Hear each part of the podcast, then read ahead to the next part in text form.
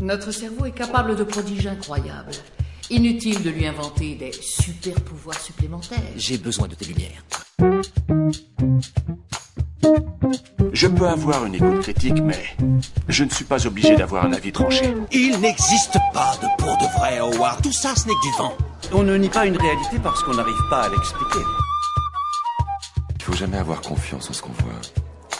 Et si les gens étaient attentifs, la magie n'existerait pas. Cinétique, le podcast cinéma et scepticisme. Bonjour à tous et à toutes et bienvenue dans Cinétique, le podcast du 7e art qui décrypte le cinéma avec des yeux sceptiques.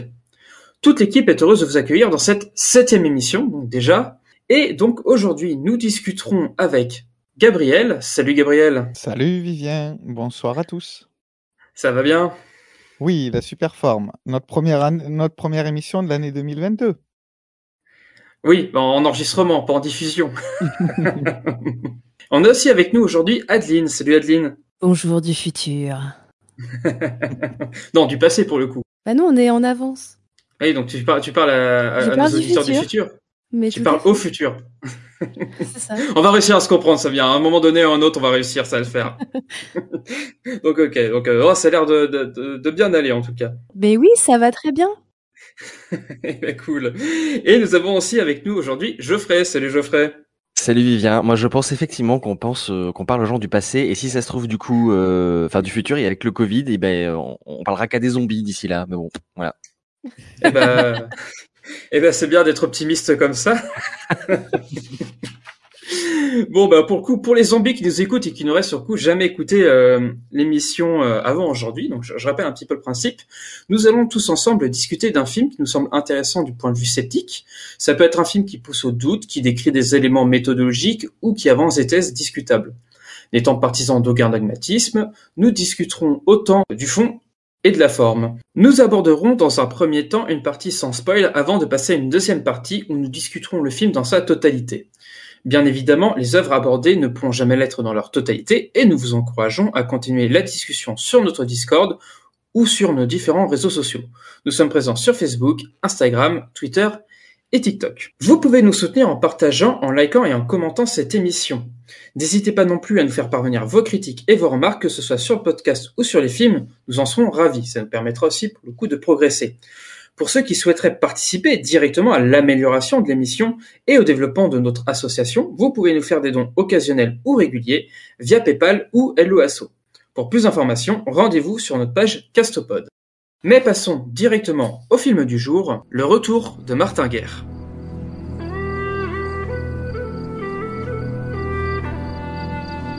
C'est cette nuit-là qu'il est parti. Et pendant tout ce temps, pas une seule nouvelle?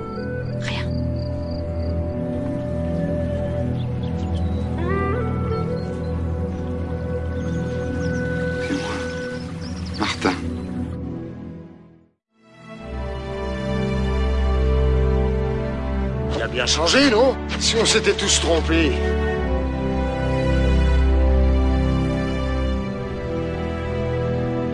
C'est toi, Martin Guerre? Oui, c'est moi. Tu es bien sûr. T'es un imposteur. Tu vas voir ce que tu mérites. Pourquoi je me serais fait passer pour un autre? Pour avoir une maison et une femme.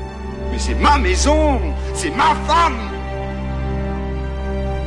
Je me suis dit, c'est toi qui me trompe, moi aussi. Alors il est votre mari? Oui ou non?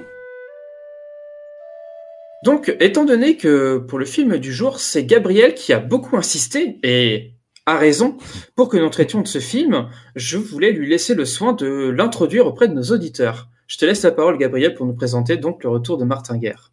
Merci Vivien. Donc, Le Retour de Martin Guerre, un film de 1982, réalisé par Daniel Vigne, à qui l'on doit également euh, Jean de La Fontaine, Le Défi en 2006, euh, la série Highlander, le saviez-vous? La série Highlander de 1992.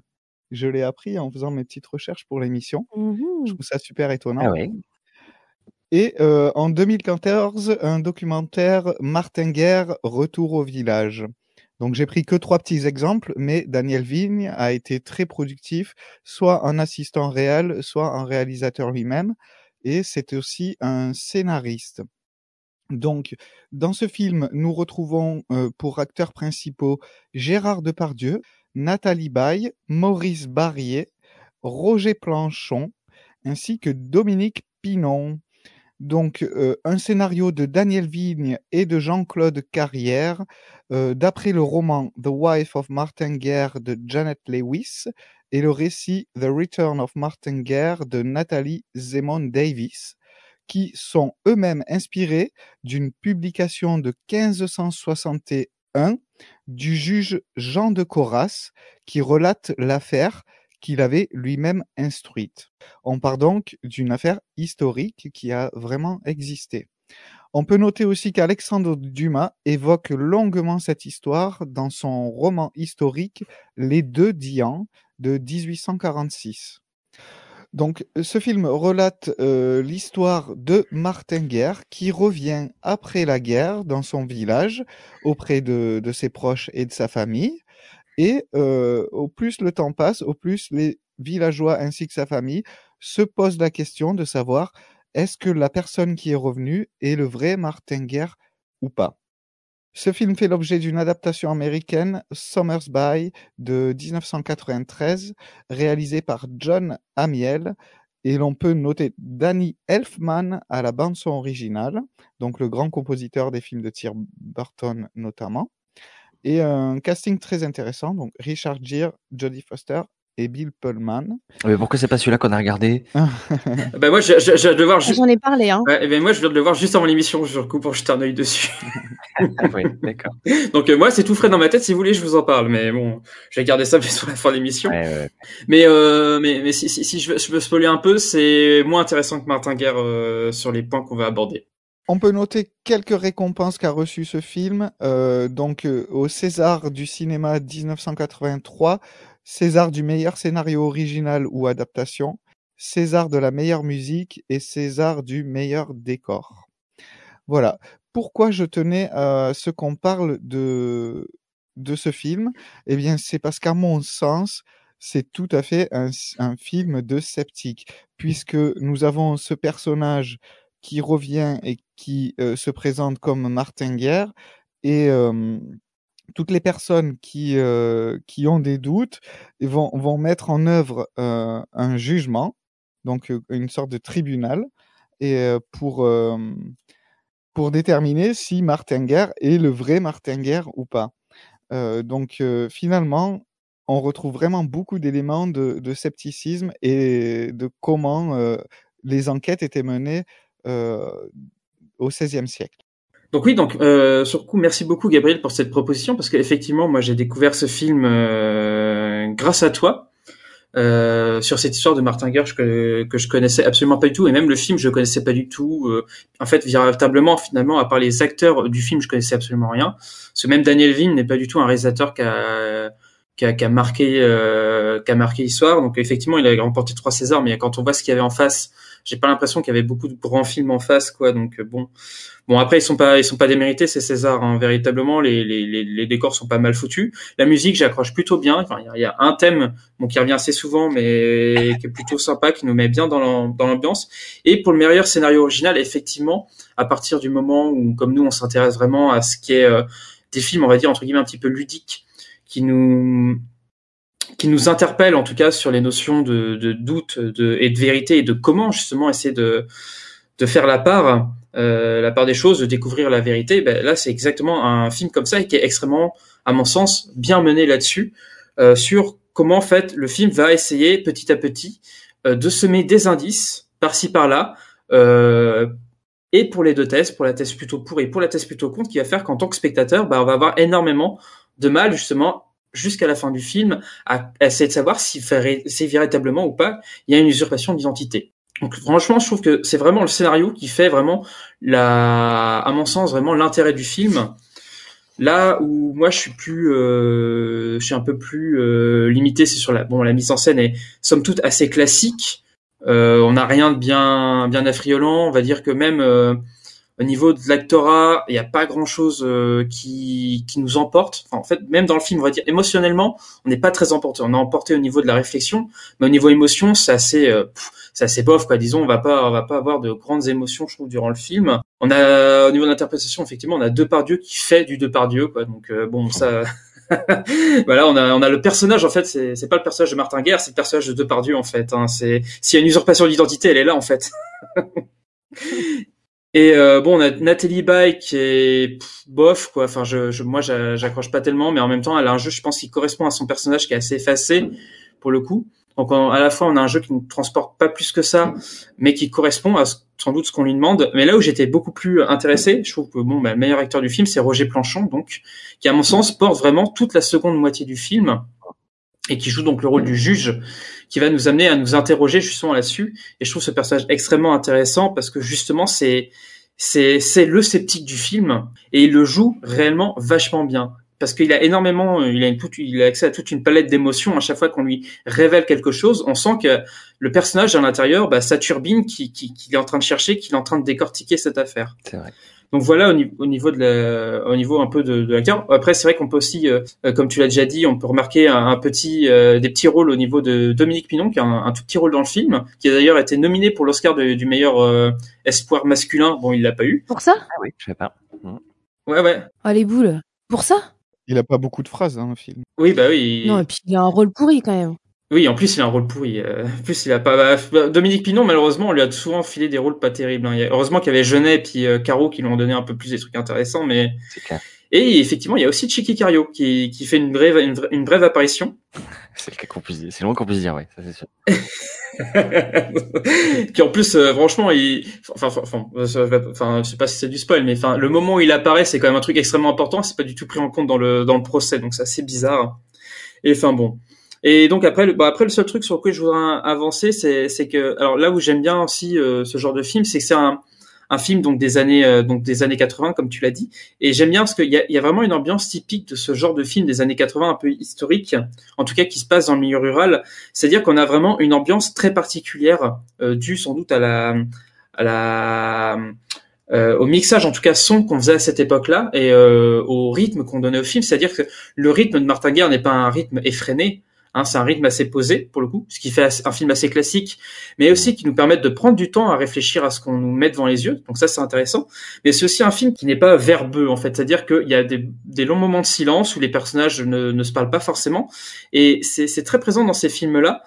Et je trouve qu'en fait, euh, moi j'aime bien, c'est un petit attachement personnel euh, à l'ambiance qui est posée justement avec le, le nombre de bruitages qu'ils vont mettre, euh, qui vont permettre en fait à l'environnement de vivre. Donc ces espèces de bruitages de feu qui crépitent dans la cheminée, ces bruitages d'objets qui, qui prennent quand même une, une grande euh, une grande place, ces bruitages de vent, ces bruitages de cris d'oiseaux, etc. C'est des trucs que dans les films d'aujourd'hui, j'ai l'impression qu'on a beaucoup moins. Et bon, moi, ça, bon, c'est un attachement personnel que que ça, pour le coup, dans dans le film, quand il y a des moments comme ça, ça me ça ça ça, ça, me transporte. Je, je ça donne du corps, en tout cas, à la à l'environnement du film. Voilà, ça ça montre bien que le film a mérité aussi son son César du meilleur décor parce que l'ambiance, le décor, tout ça fonctionne plutôt bien pour le coup. Ouais. C'est ma, ma tête de smiley euh, pendant à peu près, euh, ouais. Mais, mais quoi mais, mais le film ou mais le décor? Mais alors bon, les, les- je suis absolument d'accord avec toi sur l'ambiance, mais je, je trouve que c'est effectivement pour moi très typique euh, d'une d'une période où on se gargarisait de faire des films avec des rythmes euh, très théâtralisés, euh, très posés, euh, comme ça, où on revenait euh, au goût du classique en fait et, et du, du, du théâtre classique, hein, pour le dire comme ça. euh, genre, c'est presque comme si on mettait Racine en, en, en scène. Et, euh, et ben moi, ça me plombe le rythme, quoi. Quand même, je me suis ennuyé plus d'une fois dans le film. Et alors, euh, je trouve ça extrêmement dommage aussi pour un rôle comme celui de, de, de Nathalie Baye, en fait, qui, qui du coup, euh, alors est excellente. Elle, elle fait passer un tas d'émotions, mais en fait, elle est là euh, presque que pour ses, ses beaux yeux, en fait, et son attachement au personnage principal. Mais non, moi, du coup, par contre, effectivement, j'ai pas réussi à accrocher du tout à l'ambiance et au décor, euh, aussi bon soit-il, euh, bah à cause de ça, à cause de ce rythme qui m'a tout plombé. Moi, ce que je, voulais noter aussi, euh, c'est surtout les costumes qui, je trouve, sont très bons et qui ont un côté un petit peu sale, qui est assez réaliste. En plus d'être beaux, euh, ils sont assez réalistes. Et puis il y a un autre truc, il y a un autre truc surtout, c'est qu'on voit des paysans qui travaillent. Le travail euh, dans la présentation du film, il est extrêmement important. Ils sont tout le temps en train de travailler, ils sont tout le temps en train de faire quelque chose. Et là, c'est si ça, ça, ça m'apporte une réflexion sur ce film-là, c'est c'est rare les films euh, historiques où on parle pas juste de chevaliers ou euh, ou de bourgeois et bourgeoises qui se font la cour, quoi. Là, on est vraiment dans le monde paysan. Euh, alors avec une toute petite, avec une petite bourgeoisie quand même locale, hein, euh, c'est un peu le cas, c'est quand même une petite bourgeoisie locale. Il y a, il y a quand même des, des, des affaires de terre en jeu, etc. Euh, mais on est quand même techniquement chez entre guillemets les pécores quoi, et euh, qui travaillent la terre, qui sont qui sont là vraiment à travailler. Et on les voit euh, sans cesse aller chercher des fruits dans les arbres, planter, récolter, faire du vin, écraser le raisin, etc. Et effectivement, comme tu disais sur les, les costumes sales, c'est des, costumes qui sont marqués par le travail qu'ils font, le travail harassant, etc. Et ça, je trouve c'est extrêmement intéressant parce que euh, c'est pas quelque chose qui est toujours mis en avant. Ou alors, si c'est des paysans qu'on voit travailler, bah, ça sera toujours en fond dans un film, mais en premier plan, on aura toujours le chevalier ou le roi ou la reine ou le prince ou la princesse, quoi. Et donc ça, je trouve ça assez intéressant pour le coup. Tout à fait. Et toi, Adeline euh... Alors moi, j'ai beaucoup aimé ce film. J'ai pas eu de problème de rythme, ni de scénario, ni de quoi que ce soit. Vraiment, je l'ai trouvé euh, très travaillé, esthétiquement euh, bon. Au niveau de l'image, des costumes, de la musique, on l'a déjà dit. Euh, je trouve que la reconstitution, elle fonctionne vraiment. Parce qu'il arrive que dans des films datés, que ce soit des reconstitutions des années 60, 70, 80, etc., on a du mal aujourd'hui à les regarder parce qu'on les trouve cheap ou ou trop colorés, ou, ou, les, les, tissus des costumes fonctionnent pas, etc. Ici, je trouve que c'est ça, ça fonctionne et c'est très contemporain en fait.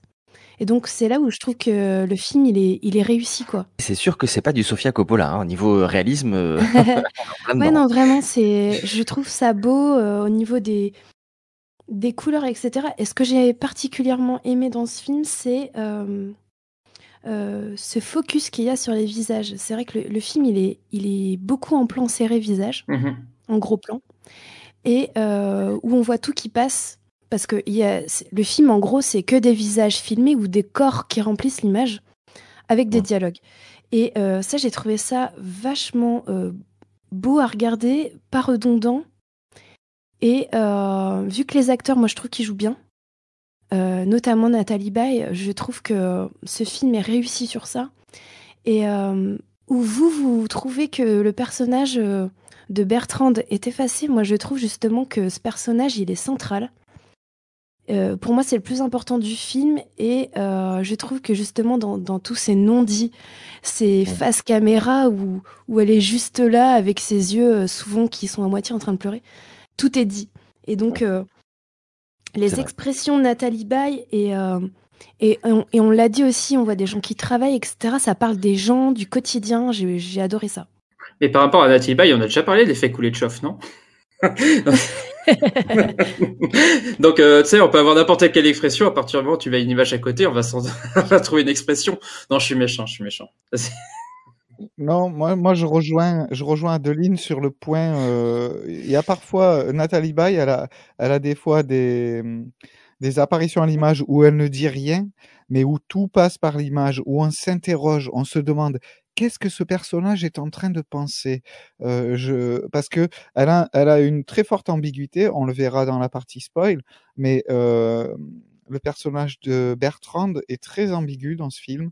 Et justement, je trouve qu'on le retrouve beaucoup dans les expressions euh, faciales de, Nathalie Baye. Je trouve que tu as été un petit peu dur avec elle, Vivien. Moi, je la trouve pas si mauvaise que ça. Ah peut-être, peut-être. Parce que je mets peut-être plus sur l'effet chauffe que mais non peut-être que mais après c'est vrai qu'elle est très effacée mais en même temps c'est ce que je disais c'est c'est le le, le rôle du personnage est aussi comme ça. Mais c'est vrai que moi j'étais beaucoup plus attiré par, le jeu de Roger Roger Planchon pour le pour le coup personnellement où, je, m'accroche beaucoup plus. Mais effectivement, bah, c'est plutôt elle qui porte le, le, début du film. Après. Bah après, on a Depardieu en face, mais alors Depardieu maintenant, c'est c'est compliqué de parler, c'est compliqué de parler de, du jeu de Depardieu parce que euh, Depardieu, euh, c'est quand même quelqu'un qui joue toujours quasiment son propre rôle, même à l'époque, quoi. Euh, Depardieu fait toujours quasiment le même rôle. C'est compliqué de voir Depardieu dans, de voir un rôle de Depardieu on se dit, bah tiens, Depardieu ne fait pas du Depardieu. Donc là, pour Depardieu, c'est vraiment compliqué de parler de, de, j'ai- vraiment, j'aurais vraiment beaucoup de mal à parler du jeu de Depardieu. Après, c'est vrai que Nathalie Baye, effectivement, euh, je, peut-être que j'étais un peu dur, j'avoue. Bertrand, c'est le mystère du film quand même. Ah oui, non, mais là-dessus, on est d'accord. Euh, là-dessus, là-dessus, on est un... Jusqu'à la fin, on saura pas vraiment ce qu'elle pense, du pourquoi, du comment euh, elle fait euh, ci ou ça.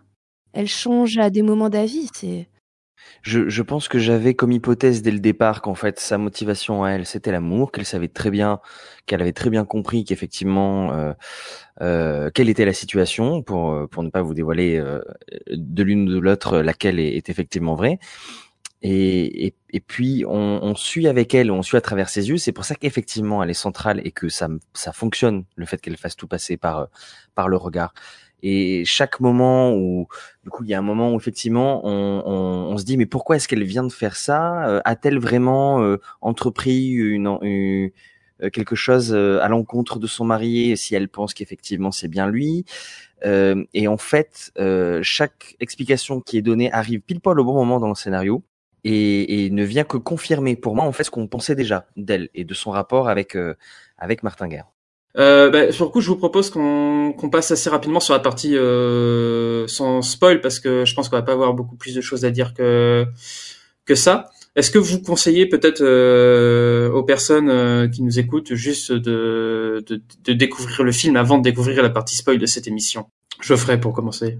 Alors, euh, je suis assez mitigé, ce qu'effectivement, vous l'aurez compris, je c'est pas un film qui va me que, que j'aurais beaucoup aimé, que j'ai trouvé objectivement bon, mais subjectivement bof pour plein de raisons. Effectivement, j'ai un peu du mal avec Depardieu, j'ai trouvé euh, euh, beaucoup de qualité et en même temps, c'est c'est pas ce que je regarde pour me divertir. Alors même si c'était pas du tout l'objectif, donc euh, je vous le recommande seulement si vous savez vers quoi vous allez. Voilà. On est là pour bosser quand même. On n'est pas là pour s'étendre. Ben, nous, oui, c'est clair, mais euh, vous, euh, spectateurs et spectatrices, euh, allez-y aussi si vous avez l'intention de bosser en regardant le film, j'ai envie de dire. On est, on est quand même pas, on est quand même pas payé par Big Pharma pour regarder des films qui nous plaisent quand même. Sinon, on ferait des émissions sur, euh, sur, je sais pas, sur, euh, j'ai même pas envie de dire un film en fait. et toi, euh, sur coup, euh, Adeline, et puis je, je garde pour la fin, Gabriel. Alors moi, je conseille évidemment ce film. Il est très souvent passé à la télévision et je pense qu'il passera encore.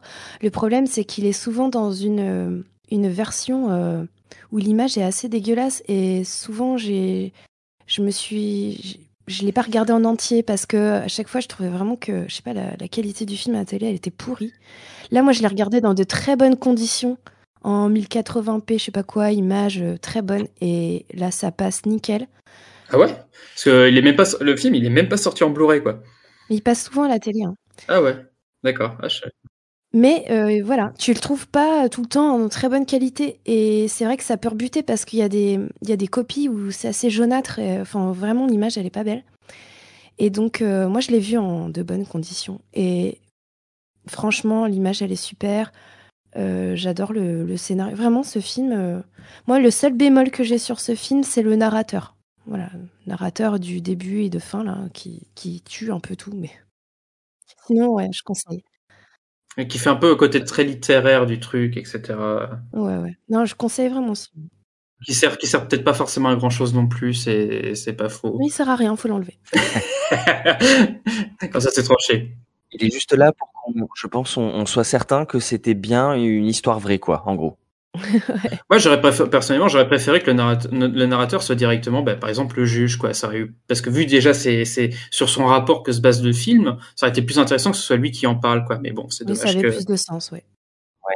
Ouais, ouais, tout à fait. Enfin bon, bah pour coup, pour moi, pour ma part, euh, pareil, je, enfin, je, je conseille vraiment Martin Guerre. Je pense que la première, alors le, le film se découle, se déroule globalement en trois parties, c'est-à-dire une première partie, on va dire entre guillemets situation initiale, deuxième partie c'est le retour de Martin Guerre, troisième partie on entre dans les dans dans dans le doute sur son identité et dans les affaires de procès etc. Et la première partie est peut-être un petit peu moi en tout cas sur ma première vision, euh, j'ai trouvé un peu longuette, euh, vraiment, euh, je, je trouvais que ça avait un peu du mal à du mal à poser, on savait pas trop où est-ce qu'on allait. Il n'y a pas que moi. Ça, ouais, non, sur la, non, sur la première partie, effectivement. À partir du retour de, de Martin Guerre, ça devient déjà un peu plus intéressant. Et c'est vrai que le, le mystère, ce mystère-là nous, nous englobe, nous prend, nous, nous, nous, nous pousse à nous interroger euh, sur sur sur la véritable identité euh, de ce personnage-là. Et ça et ça marche jusqu'à jusqu'à vraiment la, la fin du film. La révélation est globalement bien foutue aussi. Euh, la fin, elle est satisfaisante. Et donc, euh, ouais, voilà. Donc moi, je, je, je, vous conseille vraiment de, de, de voir ce film aussi. Et je vais laisser donc euh, la parole de fin à, à Gabriel parce qu'effectivement, euh, c'est lui qui nous, qui nous a encore une fois poussé à poussé à le voir. Et donc, je pense que c'est lui qui en parlera encore mieux que nous. Alors, euh, je reconnais que c'est un film qui est un peu long. Hein. C'est un film qui fait 122 minutes, donc 2 heures et 2 minutes. Euh, il y a parfois des petites longueurs, mais il faut savoir euh, si vous êtes un petit peu intéressé par le scepticisme, c'est un film qui va vous plaire. Parce que, en fait, comment j'ai découvert ce film euh, C'est un film et un livre, euh, parce qu'en fait, le scénario de, Daniel Vigne et de Jean, Jean-Claude Carrière euh, est sorti en livre. C'est un livre qui est euh, étudié à l'école. En fait, j'ai une de mes petites sœurs qui, pendant les, années de son bac, a eu à, étudier ce livre et euh, je lui ai proposé de regarder le film que je n'avais pas vu. Et quand j'ai vu ce film, je me suis dit, c'est un film de sceptique. C'est vraiment un film qui euh, nous pousse à douter, où du début à la fin, on doute, bien que il faut savoir que c'est une histoire qui est assez connue.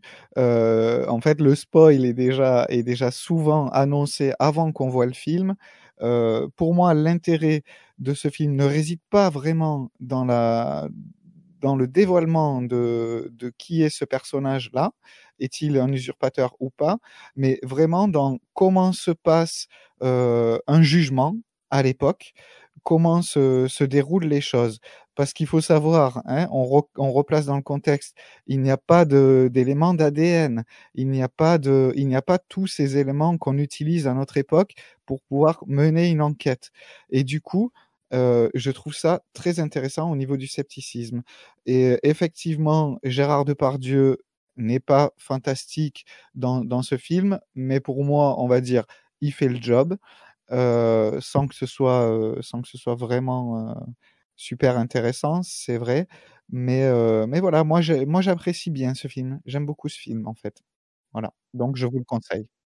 Pour le côté spoil, c'est toi-même qui a, qui a tenu à ne pas nous, nous le spoiler, nous. Et c'est vrai que moi, j'avoue que mon premier visionnage du film, sans le savoir, c'était extrêmement bien. C'est, j'ai justement, j'ai cherché les détails, etc., pour essayer de trouver les, résultats. Je trouve que, non, je trouve vraiment, si on peut le découvrir sans spoil, donc euh, si vous voulez voir ce film, n'allez pas voir de résumé en ligne, essayez juste de trouver le film, euh, parce que le premier visionnage va, va, va, être vraiment intéressant et va vous rendre aussi le deuxième, le deuxième visionnage encore plus intéressant une fois que vous savez la, la, une fois que vous savez la, la chose, essayez d'aller chercher encore plus de détails.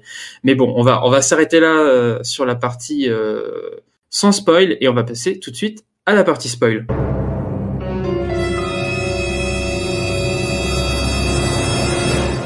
Et à la fin, il meurt. Donc voilà, à partir de ce moment-là, euh, on estime que soit vous avez vu le film, soit bah, vous, vous avez pas grand-chose à, à, faire euh, de vous faire spoiler, ce qui serait un peu dommage quand même sur ce film-là. Bon, bon, on a déjà assez assisté pour dire qu'il qu fallait éviter de se faire spoiler. Mais bon, nous voilà euh, donc à essayer de, parler plutôt de du côté enquête du film et de ce sur quoi ça découle, parce qu'à la fin, effectivement, on apprend. Il meurt que effectivement il meurt. Pourquoi c'était vraiment du spoil Mais bon, vu que je fais, vu que je le fais à chaque fois, tu vois, les gens peuvent pas se douter. et j'ai pas dit comment il meurt. Il meurt pendu et puis brûlé, ce qui est quand même, euh, voilà, ce qui est, ce qui est quand même un, un... Ah, c'est sympa quoi d'avoir les deux en même temps. Euh, il y a un petit, il y a un petit côté barbecue entre amis qui est sympa. Enfin, genre cochon de lait quoi parce que effectivement, donc on apprend que euh, notre cher Martin Guerre, joué par Gérard Depardieu, n'est en fait pas Martin Guerre, mais Arnaud Dutil, et donc effectivement qu'il y avait usurpation d'identité. Et donc nous voilà à, parler un peu de, plutôt peut-être euh, plus particulièrement de, stratégies qui ont été mises en place par ce personnage pour arriver à, faire passer cette usurpation d'identité euh, jusqu'à devant les juges. Et puis comme à chaque fois, de toute façon, sur cette partie, je sais pas trop par où commencer à chaque fois. Le retour peut-être de Martin Guerre déjà euh, pour commencer, où je trouve que c'est une des scènes très intéressantes du film parce que c'est vraiment là où entre guillemets, euh, quand on regarde ça en étant sceptique, on va aller chercher, les, on va commencer à aller chercher des indices justement qui, qui vont nous, nous indiquer si oui ou non c'est euh, bel et bien Martin Guerre ou pas. Rend, ça rend le film fun. Je veux dire, on, on est là en mode détective et tout. Franchement, c'est c'est rigolo.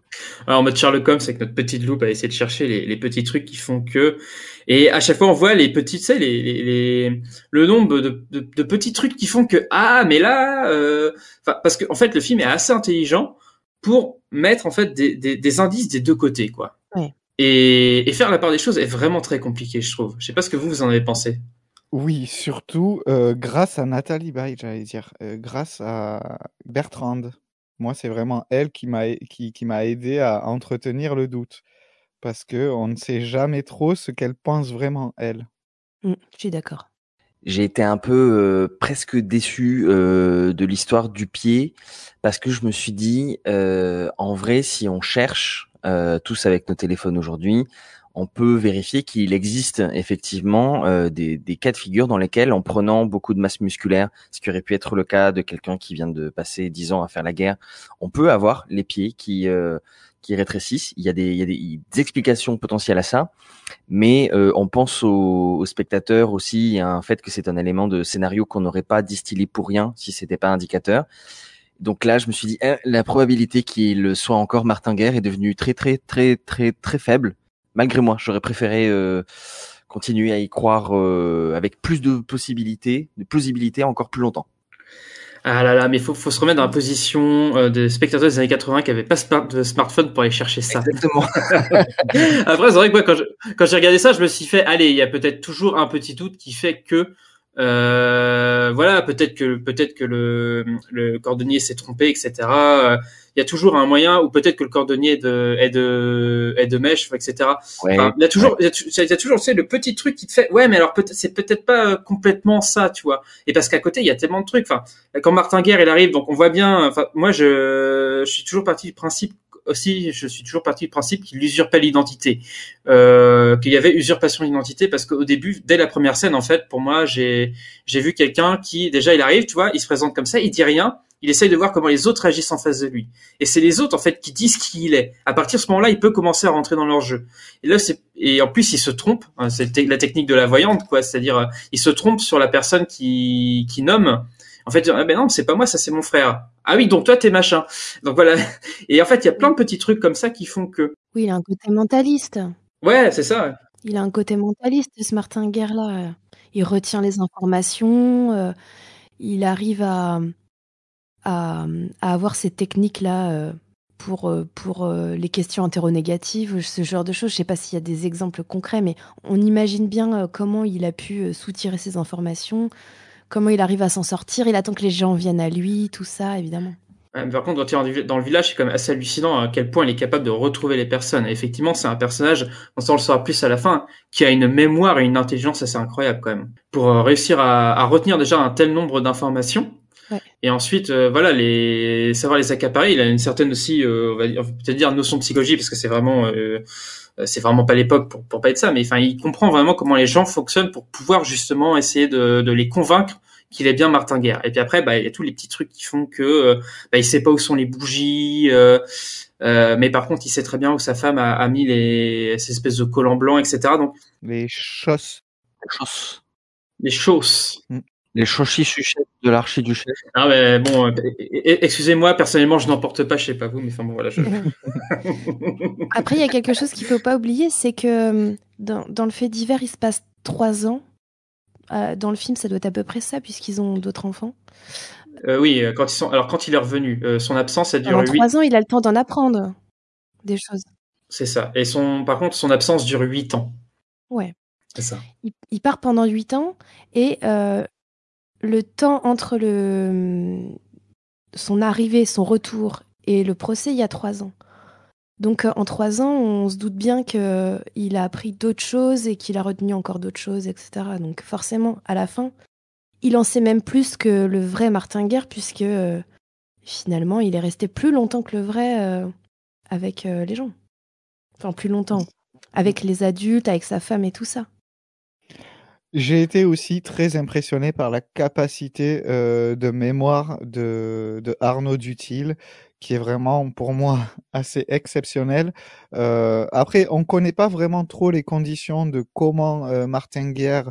Est-ce que Martin Guerre parlait de, de sa famille toute la journée ou tout ça? On sait pas trop. C'est vrai qu'il a retenu beaucoup d'informations et aussi Arnaud Dutil à la fin quand il euh, quand il euh, comment on appelle ça? Quand euh, on- il fait ses aveux quand il fait ses aveux il explique que euh, il y a les choses qu'il ne savait pas il les a apprises sur le tas. Il Mhm. les a apprises de la bouche de, de la famille et de l'entourage. Donc en fait, à partir d'une petite base euh, de choses qu'il connaissait très bien, hein, quand même, parce que euh, souvenez-vous, au tout début du film, les premières personnes qu'il croise, il arrive tout de suite à les identifier. Alors ça, Ouais. ça m'a toujours surpris. Je me suis dit euh, à quel point euh, Martin Guerre a détaillé ses descriptions. C'est quand même assez dingue. Bah, c'est, c'est, c'est- c'est le début du film. Là. Alors, pas sur les deux premiers frères. Enfin, il arrive quand même à trouver un des frères. Donc, bon, on peut se dire, les coups de chance. Ils sont deux. Ils se disent, ils ont l'air d'avoir une relation entre eux. C'est des frères. Ils se, ils, frères. Là, c'est le moment où on commence à douter. Mais après, effectivement, quand il entre dans le village et qu'il arrive à, à resituer tout le monde, et des fois sans, sans utiliser de méthode particulière, effectivement, là, c'est extrêmement hallucinant. Et comme tu dis, par exemple, il y a un moment, il y a une femme qui s'approche de lui, qui l'embrasse, etc. Donc, il y a une attitude envers lui.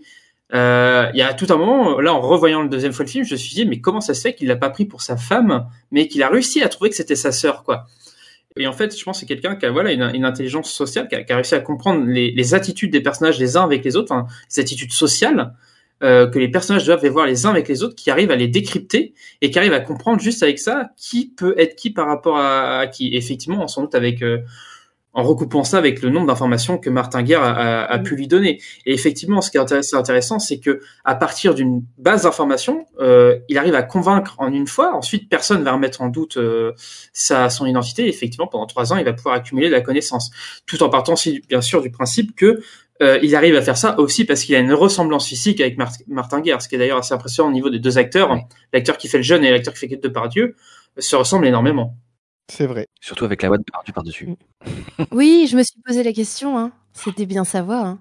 Ah ouais? On dirait. Hein. Oui, oui. Mais déjà, il, il parle le jeune parce que je me rappelle même plus. Euh, j'ai revu hier, mais je me rappelle même plus qu'il parle une seule fois. Ils sont doublés l'un et l'autre par Nathalie Baye et Depardieu, ce qui renforce le doute, ce Oui, qui était assez malin. Mm. Mais j'ajoute un, un détail à ce que tu dis, Vivien, sur, euh, sur toute cette scène d'introduction, etc. Moi, je j'ai pas lu euh, le livre à la base et le, le scénario, et je sais pas exactement à quoi ressemble le récit du, euh, euh, du, juge, du coup, enfin du, du membre de la députation de Toulouse. Et je m'interroge là du coup sur la proportion effectivement de scénario pour semer le doute et ce qui s'est vraiment passé parce que euh, il prétend du coup effectivement n'avoir pas eu l'intention de vraiment usurper son identité au début que ce soit juste une blague, euh, même si bon, on- et en fait on sent pas trop l'honnêteté à ce moment-là. On sait que le mec est déjà plus très honnête au bout d'un moment. Euh, donc euh, il y a la possibilité qu'en fait on l'ait jamais su, mais qu'il ait stalké le village pendant des jours pour entendre les noms des gens et qu'il soit resté à l'affût, tu vois. Mm. C'est ça. Euh, j'ai pensé à ça et puis je me suis dit en fait euh, la scène d'introduction elle s'est peut-être pas du tout passée comme ça euh, en vrai aussi il a peut-être juste revu d'abord les proches et donc il a eu à deviner qui était qui que au fur et à mesure. Donc ça s'est peut-être fait de façon beaucoup plus insidieuse que là bim le coup de force qu'on te présente type ah ouais si c'est pas Martin Guerre il est quand même très très fort ce qui va contribuer au doute. Je pense qu'on nous l'aurait, je pense qu'on nous l'aurait révélé. Je, je pense que si c'était le cas, on nous l'aurait révélé à la fin du film. ah, je sais pas. Est-ce que tu aurais cru au film si sinon? Non, c'est juste que l'historienne qui a travaillé sur le film en tant que, que conseillère, Nathalie Zemon Davis, en fait, euh, Mhm. c'est elle qui a fait toutes les recherches et qui a écrit euh, notamment un ouvrage sur euh, l'affaire Martin Guerre.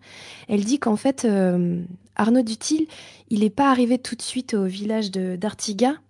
Il a d'abord été dans des villages à proximité, parce que lui, il, venait d'un village à 60 km qui s'appelle Sajas. Et, et après la guerre, il sera allé dans un village pas loin, où il aurait été en convalescence, etc. Et petit à petit, il aurait glané des informations auprès des gens. Et euh, dans le dans le vrai procès où il y a une centaine de personnes qui ont été interrogées, il y a des aubergistes, euh, des villages voisins, etc., qui l'ont reconnu en tant qu'Arnaud Dutil parce qu'au début, il n'a pas usurpé l'identité de Martin Guerre. Il a, euh, il était dans le coin, etc. Et c'est petit à petit, en fait, qu'il a décidé de prendre l'identité de Martin Guerre. Un jour, il y a des gens qui l'ont pris pour Martin Guerre et ça lui a donné l'idée. C'est ce qu'ils disent dans le film et apparemment, Oui. Dans la réalité, c'est ce qui se serait passé aussi, ouais. Oui, c'est ça. Les gens l'ont pris pour Martin. Salut Martin. Au début, ça le faisait rire, puis après, il s'est dit, tiens, pourquoi pas? Assez rapidement dans le film, on a cette partie euh, de, jeu de dés où euh, il y a une personne qui est donc euh, qui joue avec Antoine, qui est, qui est joué par Dominique Pinon, et il lui dit mais ce n'est pas Martin Guerre, c'est Pansette. Et ça arrive très très tôt dans le film. Ouais, mais pour moi, c'était quand même pas une preuve. Alors, je me suis dit, oui, clairement, effectivement, c'est pas Martin Guerre. Mais euh, à ce stade-là, on s'en fiche, en fait, parce que Mmh. euh, en soi, le type pourrait se tromper. Alors, on se doute qu'il se trompe pas, mais mais c'est pas très important. Et puis surtout, moi, je me suis dit, mais d'accord, mais alors pourquoi effectivement, euh, il s'éloigne pas directement de toutes les personnes qui sont susceptibles de le reconnaître? Parce qu'il le fait au moment où il lui demande de jouer les dés, mais il l'a vu de près bien avant, quoi. La, la scène, elle, elle est pas euh, ambiguë du tout, quoi. Et ça m'a semblé incohérent. Oui, et puis euh, non, c'est vrai qu'il pourrait se se tromper aussi, euh, comment dire, de euh, honnêtement, quoi, c'est-à-dire penser que effectivement, il ressemble à Pansette, mais que c'est pas Pansette du tout, quoi. Ouais. Après, c'est vrai que là où c'est plus, c'est plus, euh, où ça interroge plus, c'est qu'il dit connaître Martin Guerre, effectivement, qu'il dit que Martin Guerre, c'est pas du tout lui. Et donc là, ça, ça pose quand même le, ça pose quand même le doute. Et effectivement, on n'est pas encore à ce moment-là. Euh, je crois qu'on n'est pas encore à ce moment-là dans les problèmes de, de, de, de patrimoine qui vont vraiment déclencher finalement l'affaire Martin Guerre. C'est-à-dire que c'est ça qui est assez intéressant. C'est-à-dire qu'en fait, les villageois, euh, ils s'en foutaient finalement que ce soit Martin Guerre ou pas. Ils avaient quelqu'un qui était là, même si on leur avait dit que c'était faux, effectivement, euh, ils s'en ils s'en ils s'en foutent très rapidement. D'ailleurs, même là, bah, vu que les vagabonds ça se passe avant, euh, la, la, comment dire, l'information circule, mais tout le monde dit, bah, ils disent n'importe quoi, euh, faut pas croire n'importe qui, etc. Par contre, à partir du moment où Martin Guerre va commencer à vouloir réclamer euh, l'argent, enfin l'argent euh, qui a été créé à partir de, enfin, on va dire de de l'exploitation de cette terre. Enfin pas Martin Guerre pour le coup, euh, l'usurpateur va demander l'argent qui a été qui a été voilà créé par euh, le temps que lui il était absent. Les gens vont commencer à prendre au sérieux ça, surtout les gens que ça que ça embête, c'est-à-dire notamment son oncle qui, qui est aussi des, des, des visées sur le sur l'héritage, etc. Et donc là, c'est à partir de ce moment-là où en fait ça va vraiment s'emballer. Et on peut se dire qu'à partir d'un moment en fait d'une seule information qui peut être vraiment euh, auquel on peut croire, mais auquel personne ne croyait en fait, et ben là les gens vont commencer à y croire parce qu'ils ont intérêt à y croire. Et c'est ça qui est vachement intelligent dans le truc, c'est parce que et c'est là que c'est intéressant, ça veut dire que on ne croit pas parce que c'est vrai, on croit parce qu'on a une intérêt, on a un intérêt à y croire quoi. Et je trouve ça vachement intelligent euh, sur comment c'est amené par le film. Et une autre donnée aussi importante, c'est que finalement Arnaud Dutil est un meilleur Martin Guerre que le vrai Martin Guerre. Et c'est pour ça aussi que, ouais. euh, notamment sa femme, elle, elle a pas envie qu'il soit démasqué. Elle... On se doute à la fin que finalement, euh, dès le départ, elle savait que c'était pas lui. Mais il euh, y, y, a quand même ce truc de bah oui, mais il est mieux que l'autre et, et du coup, bah tout le monde préférait qu'il reste, sauf quand il demande de l'argent, quoi. C'est là, ça fout la merde. Mais ça, en fait, c'est la seule erreur qu'il n'aurait pas dû faire, ouais. c'est-à-dire réclamer cet argent-là. Euh, ça a été son, ça a vraiment été son, son erreur. D'autant plus que bah ils disent bien, euh, voilà, il faisait, il faisait bien son travail à la ferme, etc. Tout le monde était content de lui, tout le monde, voilà, tout le monde l'appréciait énormément, quoi. Et c'est pour ça que même les vagabonds, ça n'a pas du tout, euh, ça, ça, au moment où ils sont passés, ça n'a pas du tout fait éclater la vérité, quoi. Oui, c'est ça. C'est vraiment plus tard que, que c'est parce qu'il y avait, voilà, vraiment un intérêt à, il y avait vraiment un intérêt financier, quoi. Et ça, ça, ça dévoile vraiment bien ce, ce côté-là, en fait, ouais. ultra euh, intéressé de la croyance, quoi. Et si d'ailleurs l'oncle avait été attentif et, et, et pas avare, euh, peut-être qu'ils auraient pu trouver un arrangement en se disant euh, ok effectivement j'avoue je, je suis pas Martin Guerre euh, mais faut reconnaître que quand même euh, je travaille mieux que lui. Alors si on trouve un arrangement financier, euh, ben je serai toujours plus utile que quelqu'un qui a vraiment perdu sa jambe à la guerre euh, et qui reviendra peut-être jamais de toute façon et qui était déjà pas bon travailleur quand il était adolescent quoi. Oui parce que alors ça c'est drôle mais le film il insiste pas dessus mais sur quoi à la fin quand Arnaud Dutil donc sur coup se, se, fait tuer et que Martin Martin Guerre sur coup est revenu dans le village et là j'aimerais bien ça j'aurais bien aimé qu'on s'attarde un petit peu plus sur l'oncle parce que l'oncle vient de perdre carrément en change en fait. Carrément si Martin Guerre aussi a lui aussi envie de récupérer son pognon, pour le coup là, il est totalement légitime à récupérer le pognon. ça c'est totalement vrai. Moi je plains cette pauvre Bertrande qui va finir avec euh, ce gars là euh, qui a l'air vraiment pas cool. C'est, elle est horrible cette fin. Oui. je pense qu'en fait, euh, euh, ce qu'on ce qu'on vous dit en filigrane, c'est que juste il a pas d'intérêt pour sa femme parce qu'il est gay, quoi. J'ai j'ai- j'ai l'impression qu'il y a un sous-texte comme ça. Je pense qu'effectivement, Ouais. Oui, peut-être, ouais. alors je sais pas si c'est qu'il est gay ou quoi que ce soit, mais effectivement, je pense qu'il y a, il y, a, il y a un problème à ce, enfin, un problème à ce niveau-là, quoi.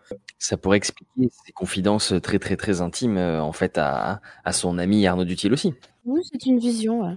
Moi, je me suis demandé si c'était même pas des confidences sur l'oreiller. Voilà. Bon, ça paraît un peu gros et forcé, mais euh, pourquoi pas. Ah, je pense, je pense pas qu'Arnaud Dutil, euh, pour coup, lui, il est ce côté-là, quoi. Et je pense que lui, effectivement, il avait un, un enfin, en tout cas, tel que le film le montre, il avait un certain, il avait apparemment vraiment un problème de ce côté-là. Euh, alors, dans moi, ce que j'ai lu sur la page Wikipédia, en tout cas, c'est c'était- c'était surtout par rapport à leur, euh, à leur jeune âge, apparemment, qu'ils avaient vraiment des, des problèmes, en tout cas, en tout cas, de faire, de, pour faire des enfants, surtout. Là, le film insiste plus sur les, les questions de relations vraiment sexuelles, euh, sans forcément les enfants, quoi. Oui, ils avaient 14 ans quand ils se sont mariés, donc... euh. Bah, lui, avec 14 ans, elle, je crois qu'elle avait encore moins. Euh, oui, 12 ans, 12 ans, je crois. Elle a deux ans de Ah moins, un truc comme ça, ouais. Mhm. Un, un bel âge pour se marier. N'est-ce pas? Le, le problème majeur euh, qui, qui, qu'évoque le film, euh, on, on l'a dit, mais je vais le, re- le redire explicitement, c'est qu'on n'est que sur des témoignages, il n'y a aucune preuve matérielle, et les pauvres preuves matérielles qui pourraient un petit peu servir ne sont euh, que des, des supports à des témoignages, en fait. Même euh, celui du cordonnier, il, a, il vient apporter une preuve matérielle, mais elle, elle n'a... Elle vaut rien sa preuve puisque c'est lui qui dit Regardez, c'est une preuve. Comme les cicatrices où la servante dit, elle dit, Oui. il a une cicatrice, mais il y a que elle qui, qui est là pour dire ça. Et puis en plus, elle se trompe. Donc euh, Et encore ça, c'est la deuxième partie du procès, parce que je vous rappelle que dans la première partie du procès, comment ça se passe? Euh, euh, J'ai perdu son nom. Euh, Jean de Coras demande aux villageois de se positionner à droite s'ils pensent que c'est Martin Guerre et à gauche s'ils pensent que ça n'est pas Martin Guerre. Plus ou moins. C'est, je sais plus si c'est vraiment gauche-droite le, le- les, bons côtés, mais peu importe. En tout cas, c'est comme ça que le procès est plié. À la suite de cet événement-là, Jean de Coras dit Nous n'avons aucun élément pour dire que cet homme n'est pas Martin Guerre. Merci, au revoir. Mais alors, pour le coup, Martin Guerre, c'est plutôt de droite ou c'est plutôt de gauche? On va faire le jeu du clivage, quoi. Et, euh, et c'est vraiment dans la deuxième partie du procès qui va se passer à Toulouse, euh, là où il va là où il va commencer à y avoir un petit peu plus de recherche, mais ça reste toujours du témoignage, comme tu dis, Adeline. Euh, je reviens sur euh, le personnage qui est aveugle. J'adore l'expression l'expression qu'ils utilisent pour en parler. Ils parlent d'elle comme la mémoire des doigts. J'ai trouvé ça magnifique pour dire qu'elle était aveugle. Et en fait, cette personne-là vient, touche le visage d'Arnaud Dutil et dit que c'est Martin Guerre. Mais voilà, encore une fois, c'est très douteux comme technique, quoi. Oui, et puis ça s'appuie surtout sur le souvenir des gens après 8 ans, quoi. Et puis après 8 ans, il a forcément changé, etc. Donc, ils peuvent se tromper, euh, soit parce que effectivement, ils sont dans un biais de confirmation qu'ils ont envie de croire que c'est euh, soit Arnaud, Du- soit un usurpateur, soit Martin Guerre. Et en plus de ça, enfin, il y a aussi le fait que bah, les souvenirs, on sait que les souvenirs sont sont pas fiables et, et que qu'on s'appuie beaucoup effectivement sur des témoignages, mais aussi sur des souvenirs de, de qui était Martin Guerre, quoi. Effectivement, les gens auront peut-être commencé à, à remplacer dans leurs souvenirs, une fois que le doute s'instille, euh, le faux Martin Guerre euh, à la place du vrai. Tu vois, genre ça peut être insidieux à ce point-là, quoi. C'est parce qu'ils ont envie de croire que c'est lui, parce que ce mec-là, il est sympathique, il est attachant, il est, euh, il est généreux, ce qui n'était pas l'autre forcément. On a dit ah mais si c'est vrai, je me souviens d'une fois où il avait été comme ça et paf, de suite on se construit une histoire, quoi. Oui, et puis quelqu'un peut changer aussi. Et ouais. Oui, mais c'est vrai que Arnaud Dutil arrive avec un capital sympathie énorme. En plus, il a des histoires à raconter, il a voyagé, il fait rêver les gens. Il y a toute cette scène où euh, il fête un petit peu le retour de Martin Guerre, où les gens boivent et que Gérard Depardieu raconte un petit peu tout ce qu'il a vu. Là, on voit que les, les, les gens, ils ont des étoiles dans les yeux. Et finalement, euh, c'est vrai que ce, ce nouveau Martin Guerre est vachement plus, euh, plus attirant, à la fois pour Bertrand, mais aussi pour les, pour les villageois. Mais en même temps, personne n'a envie de finir avec Jean, Jean-Pierre Donadieu. Personne. Je, je vous le dis. Il, faut, il, faut, il, faut, il faut voir le, le film parce que moi, c'était dans ce film-là que j'avais découvert, c'est-à-dire L'homme qui voulait savoir. Je sais pas si vous l'avez vu, c'est un super chef-d'œuvre euh, où il joue quand même le rôle d'un Euh, je crois pas, je crois pas que c'est du spoil de le dire, hein, parce que c'est, c'est, dès le début du film, où il joue vraiment le rôle d'un, d'un, tueur en série, quoi. Et, et vraiment, vraiment, il, il incarne super bien. C'est vraiment un mec, je crois, qui a joué beaucoup de rôles de salaud dans, dans son, euh, dans sa filmographie, et il les, il les joue très bien. Et là, on voit, il est, il est froid, il est, mais dès qu'on le voit, on se dit, ah là là, mais c'est, c'est, c'est qui cette personne-là? Enfin, enfin, c'est qui? En contexte dans les années 80, si t'es dans le pub, dans, dans le public, tu, tu connais Jean-Pierre Donadieu, tu le prends pour quelqu'un d'antipathique? Euh, alors dans les années 80, attends, je, je regarde parce que bah ouais, déjà il avait, ah oui, c'est vrai qu'il avait fait, il avait joué dans le professionnel aussi avec, euh, euh, donc avec euh, Belmondo, euh, Belmondo. avec Belmondo et puis il jouait, il jouait un des, un des types en face qui devait le buter quoi. Il, il faisait un des, un des, un des, euh, un des hommes de main euh, des, des salauds du truc quoi. C'était, c'était lui qui s'en prenait plein la gueule d'ailleurs euh, dans le film. Donc non, il a toujours joué des rôles de salaud. Checky aussi, euh, cela dit non, quand même, fait beaucoup de. je- bah, ça n'a rien à voir avec ce que tu dis, mais je me dis, euh, est-ce que dans ce film-là, du coup, on va forcément se douter de qui sont les gentils, et les méchants euh, à la tête du gars, vu qu'on cherche aussi des mines patibulaires, des. Ah non, non, mais là, c'est de toute façon juste par rapport à sa tête dans le, dans le, dans le film. Je pense qu'on l'a tous vu. C'est à partir du moment où il arrive, on sent que c'est pas un gars sympathique, quoi. Enfin, je sais pas vous, mais Ah oui. Ah non, totalement, je suis d'accord avec toi. il, il, il incarne, il incarne, il incarne vraiment ce, ce type de personnage de Nadieu. C'est pour ça qu'il fait ces rôles-là. Euh, mais c'est pour ça que c'est un bon acteur aussi. Ça montre bien le, le côté froid et antipathique de Martin Guerre. Là, on est en plein dedans. Euh, la façon de regarder sa femme, il est, c'est, c'est horrible. Il est horrible ce personnage de Martin Guerre. On est d'accord. Le vrai, hein, je parle. Quand il lui dit, de toute façon, tu aurais dû le savoir. Où il lui balance un, un truc comme ça, alors que c'est quand même, euh, c'est quand même lui qui l'a abandonné euh, pendant huit ans sans, sans, sans prévenir, quoi. Zéro empathie. Ah ouais, en plus, ouais, ah non, vraiment, euh, il a, et puis jamais, jamais une excuse, pas une excuse ni rien, quoi. C'est, ah non, c'est Euh. vraiment un personnage antipathique. Hein. Le peu qu'on le voit dans le film. Et chose intéressante euh, par rapport à cette arrivée au tribunal là, c'est qu'en fait le film il suit euh, d'assez près le, le, le fait divers, l'affaire, la vraie affaire Martin Guerre. Et Mhm. en fait, euh, pour des raisons politiques euh, contre Jean de Coras, parce que bon, il y avait des histoires de, hein, à l'époque déjà, de politique, euh, qui va être élu, à quel poste, etc.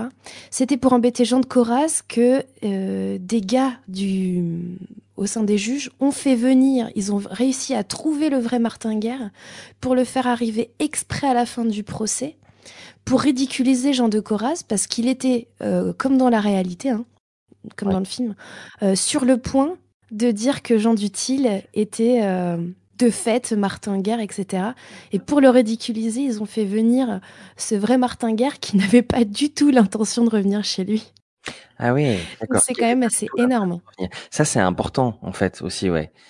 Euh, moi, je me suis dit, pourquoi ils font pas ça dans la méthode dès le début? J'aurais été à la place de Coras, euh, j'aurais cherché à savoir ce qui était arrivé au vrai Martin Guerre. A priori, s'il s'est battu euh, pour l'armée du roi, il y a quand même un moyen de retrouver son supérieur, les gens qui ont combattu avec lui. Est-ce qu'il a vraiment perdu une jambe? Rien que ça, déjà. Tu- Alors en fait, ça, euh, Il est parti. Alors dans la réalité, puisque dans le film ils le disent pas, il est dans la réalité, il a volé son père, ce qui est un crime à l'époque. Donc il se barre en Espagne pour fuir. Ouais. Il va combattre aux côtés des Espagnols, donc il trahit le roi. Et donc il veut, il revient pas en France tout de suite. C'est parce que euh, des gens haut placés vont réussir à lui lui donner un passe droit, comme quoi le roi le gracie, etc., qui va revenir pour ensuite arriver au procès, etc. Alors c'est un procès qui est quand même euh, extrêmement même populaire. Enfin, ça, ça va faire extrêmement parler de lui, quoi. C'est un procès euh, à l'époque qui est, qui est vachement suivi, quoi. Ouais. Et, euh, et effectivement, on l'a pas dit, mais Jean de Coras est protestant. Et on est quelques, on est quelques années avant les guerres de, euh, avant la Saint-Barthélemy notamment, euh, à laquelle, euh, durant laquelle en fait il va, il va, il va mourir pour le coup. Ça c'est dit à la fin du film. C'est vrai.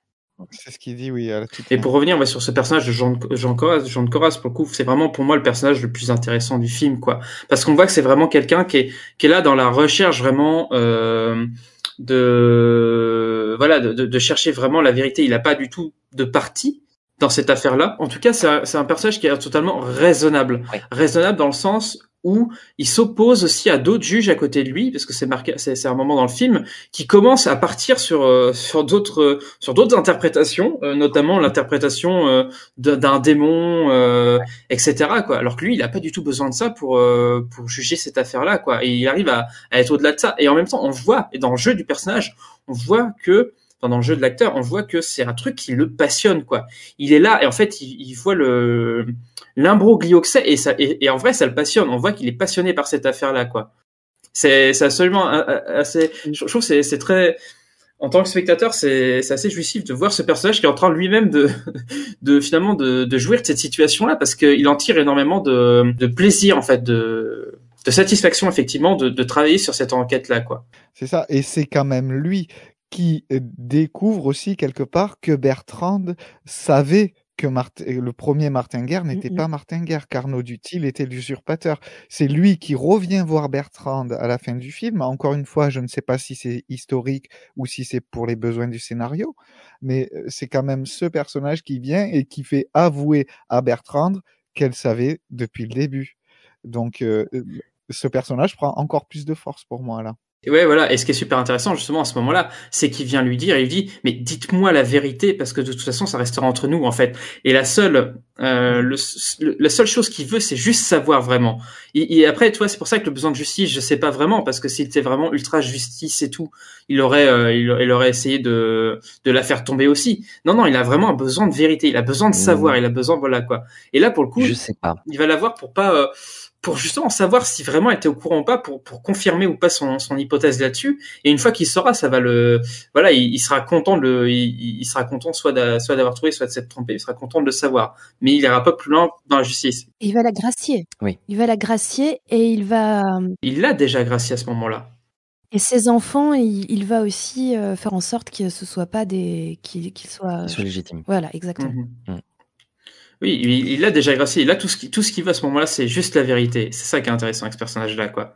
C'est qu'elle aurait pu s'arrêter là, il a dit, bon, c'est bon, elle est graciée, etc. euh, C'est tout, basta. Non, non, il veut savoir. Il veut aller plus loin, quoi. C'est pour ça aussi qu'après, il, dans, dans, ça, ça va bien avec le, avec le personnage, c'est-à-dire ensuite d'é- d'écrire tout un, tout un, tout un, bah, tout un livre là-dessus, justement, pour, pour décrire cette affaire-là, quoi. Parce qu'on voit que c'est quelque chose qui le passionne. Moi, j'y j'y ai vu autre chose, euh, un peu plus comme une interprétation, on va dire, du contexte euh, euh, politique et social de l'époque euh, du film et de sa production. Euh, on est quand même euh, pas si longtemps après l'abolition euh, ferme et définitive de, de la peine de mort euh, et, et les discours de Badinter. Et euh, je vois dans Jean de Thoras, tel qu'il est construit en tant que personnage dans ce scénario, l'incarnation effectivement de, de valeurs humanistes de quelqu'un qui va quand même être embêté par le fait qu'effectivement la peine ce soit euh, finalement le- la peine de mort et que euh, il sait que, que du coup si l'autre est confondu il pourra pas y échapper et c'est ça qui le fait de toute façon réfléchir à prononcer une sentence parce qu'il y a vraiment un enjeu énorme pour lui qui est une vie humaine et il pèse vraiment ça dans la balance. Par contre, Mhm. à partir du moment où la vérité euh, doit être faite, il n'hésitera pas parce que euh, effectivement, il érigera ça en valeur supérieure encore, on va dire. Mais cette- le moment où il le confond, tu sais, en disant ah là il y a une incohérence en fait, vous venez de dire que euh, il vous a fait des confidences alors que juste avant vous prétendiez ne pas le connaître. Parce que c'est Martin Guerre, en fait, qui lui-même se trahit, en fait. Ouais. Et c'est lui qui fait une mauvaise manœuvre et qui se trahit devant tout le monde et qui se coule lui-même, quoi. Ce qui est assez intéressant pour le coup. Enfin, Oui, parce qu'il était en train de gagner. en plus, il avait, il avait euh, les juges de son côté, etc. Et il se, il se coule tout seul euh, en, en se contredisant euh, de manière magistrale. Et donc, effectivement, le juge voit ça et, et le coule. Mais je suis, euh, enfin, et, et sur coup, effectivement, on applique la, la sentence euh, qui va avec. Et là où je suis d'accord avec, Geoff- euh, avec Geoffrey, c'est qu'effectivement, c'est quelqu'un qui est très, c'est quelqu'un qui est, qui, est, qui est extrêmement humaniste aussi, malgré ça, quoi. Parce que c'est lui-même qui le dit. Il dit, euh, vaut mieux une sentence humaine, c'est-à-dire vaut mieux ne pas condamner un, un coupable plutôt que condamner un innocent. Ouais. Et c'est c'est la pensée très humaniste, etc., qui, qui, est, exprimée par ce juge-là. Dans le sens aussi où, euh, moi, de, de l'interprétation que j'en fais, il comprend tout à fait pourquoi Bertrand euh, a, a voulu euh, accepter ce nouveau Martin Guerre, qui est beaucoup plus aimant, beaucoup plus attentif, qui, qui, qui, qui voilà, l'aime, en fait, l'aime vraiment, hein, ce, ce nouveau Martin Guerre l'aime. Et d'ailleurs, il a une réplique, Gérard Depardieu, qui dit Où est le mal de rendre une femme heureuse? Plus si c'est exactement ça, mais, euh, mais quelque part, on peut comprendre la position de Bertrand de, de ce point de vue-là, moi, je trouve. Ah bah je pense que tout le monde, tout le monde la comprend euh, là-dessus. Hein.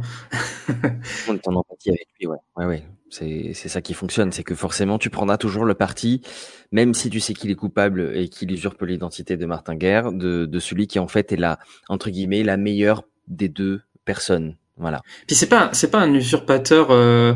Alors, en tout cas, on n'a pas de preuve dans ce cas-là. C'est pas un usurpateur malhonnête. Il a pas l'air d'être malhonnête parce qu'il fait vivre les gens autour de lui. C'est pas quelqu'un qui, tente de, s'approprier. euh, il, s'approprie une situation, mais il voilà, quoi, il compte pas s'approprier l'argent pour ensuite se tirer et puis aller faire un autre coup ailleurs. Quoi, c'est pas du tout le, le type du personnage. Quoi. On se pose la question au moment.